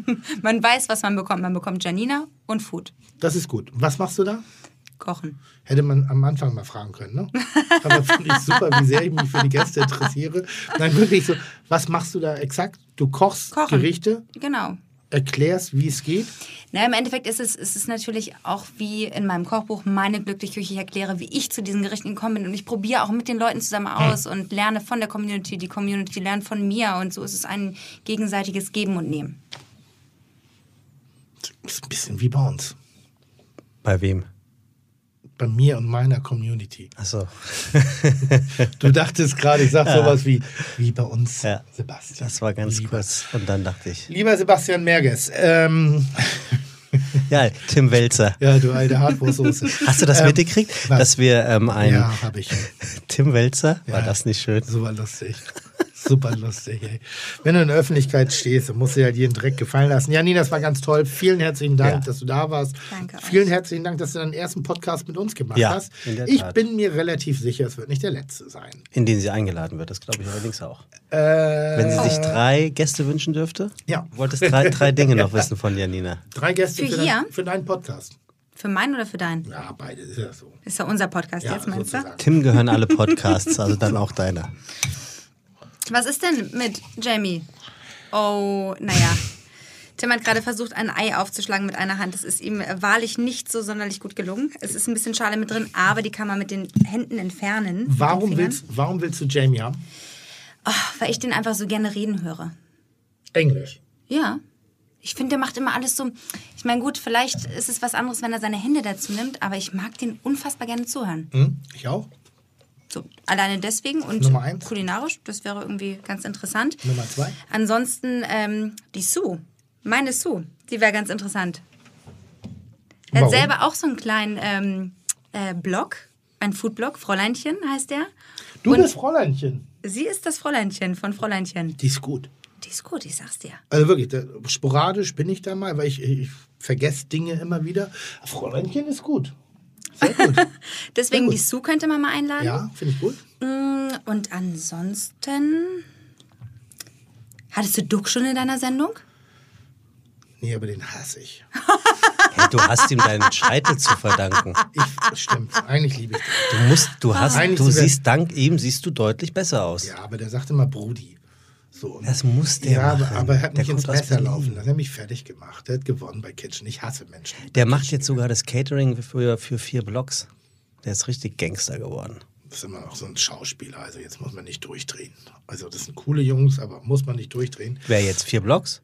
Also ich würde sagen, Sue, nickt sie? Sue, würdest du Gast bei uns sein? Sie hat genug Wein bekommen, sie sagt ja. Okay, Sue ist gesichert. Ähm, Duck, glaube ich, sehr gut. sehr gut, gute Idee. Weißt du, was ich neulich Schlimmes gemacht habe? Und da habe ich echt gedacht, ich muss zur Therapie. Ich habe mich neulich mit Jesus verglichen. Was haben Tim Melzer und Jesus Christus gemeinsam? A. Sie kommen beide aus Pinneberg. B. Sie haben es beide mit dem Kreuz. da höre ich So. nur Gelächter aus dem Nebenraum. Ich fasse die Geschichte kurz zusammen, nur damit man das Ganze auch ein bisschen relativieren kann. Im Rahmen von Kitchen Impossible war ich unterwegs und ich habe wieder versucht, meine Position darzustellen. Und ich dachte, es gab damals, und ich bin nicht sehr bibelfest, es gibt doch die Geschichte, wo Kaiser Nero los, ich glaube, es war Nero, der losgegangen ist, um dem Heiland, der gerade geboren ist, zu töten. Ist das die Geschichte? Ja, ne? Es wird gerade gegoogelt. Und wenn die Spitzengastronomie von heute gewusst hätte, zum Zeitpunkt meiner Geburt, wohin ich mich entwickle und welche Optionen einer neuen Religionsbildung innerhalb der Kulinarik ich in der Lage bin, hätten sie, mich da, hätten sie damals jemanden losgeschickt, um mich zu töten. Das ist so, jetzt- also ich sage nicht, ich bin wie Jesus, aber ich würde schon sagen, Jesus Also- ähnlich. In einer gerechten Welt wäre jetzt das Licht hier ausgegangen und jede Sicherung wäre durchgebrannt. ist das zu viel? Oder, Können wir uns nicht einfach darauf einigen, dass du die Sonne bist? Das ist doch schon sehr hochgegriffen. Ey, lies noch mal den Titel des Buches. 100 berühmte Hamburger. Drei lebendig noch. Du hast dich da reingefotoshoppt. Otto, Uwe Seeler sind vier übrigens und ich. Und das macht mich echt stolz. Ich mag das. Ach, Tim. Ich werde es nicht mehr erleben, leider. Ich versuche mal sowas wie Sympathie jetzt noch mal hinten raus reinzubringen. Was sind deine Ziele in der Zukunft, Janina? Wow. Starke Frage. Sehr gut. Ähm, auf das alles so bleibt, wie es ist. Nee, ohne Scheiß. Also, Boah, ich hab, unfassbar langweilig. ja, voll. Deswegen, also so ein äh, Ende eines Podcasts ist irgendwie wahrscheinlich nicht so spannend. Nee, ich möchte einfach weiterhin so frei sein, Dinge zu tun, die ich jetzt gerade tue. Ich hätte sehr gerne, dass in Hamburg nach mir eine Straße benannt wird, mindestens vierspurig. Ah, du hast ja größere Ziele als ich. Da dürfen wir auch nur SUVs fahren. Ja, nicht mehr eine Straße, sondern vierspurig in jede Richtung. Gibt es noch nicht. Aber ich musste auch erst dafür tot sein, dass eine Straße nach mir benannt wird. Hätte ich sehr gerne. Die soll aber dann The Tim Melzer Allee heißen. Genau. In diesem Sinne, vielen Dank, äh, Janina Use. Ja, es waren wir, es waren, Achtung, es waren nur gute Zeiten heute mit dir. Und Tim, mit dir waren es nur sehr, sehr gute Zeiten. Ich finde, es war heute sowas wie Harmonie zwischen uns. Zwischen dir und Janina? Nee, zwischen dir und mir. Das ist für dich Harmonie? Fandst du nicht? Doch, doch, doch, doch. Na, wirklich, normalerweise kriege ich Brechreiz, wenn ich dich höre. Das Gott, heute, heute, also heute muss ich ehrlicherweise Heute sagen, ja, ja, heute. und jetzt gleich, wenn wir rausgehen, gibt das Buch wieder. Aber der Borgmann ist ein Teufelszeug, was mich das reden lässt. Du bist ein bisschen wie die Fette in der Disco, die ich mir hübsch gesoffen habe Auf heute. Du. bald.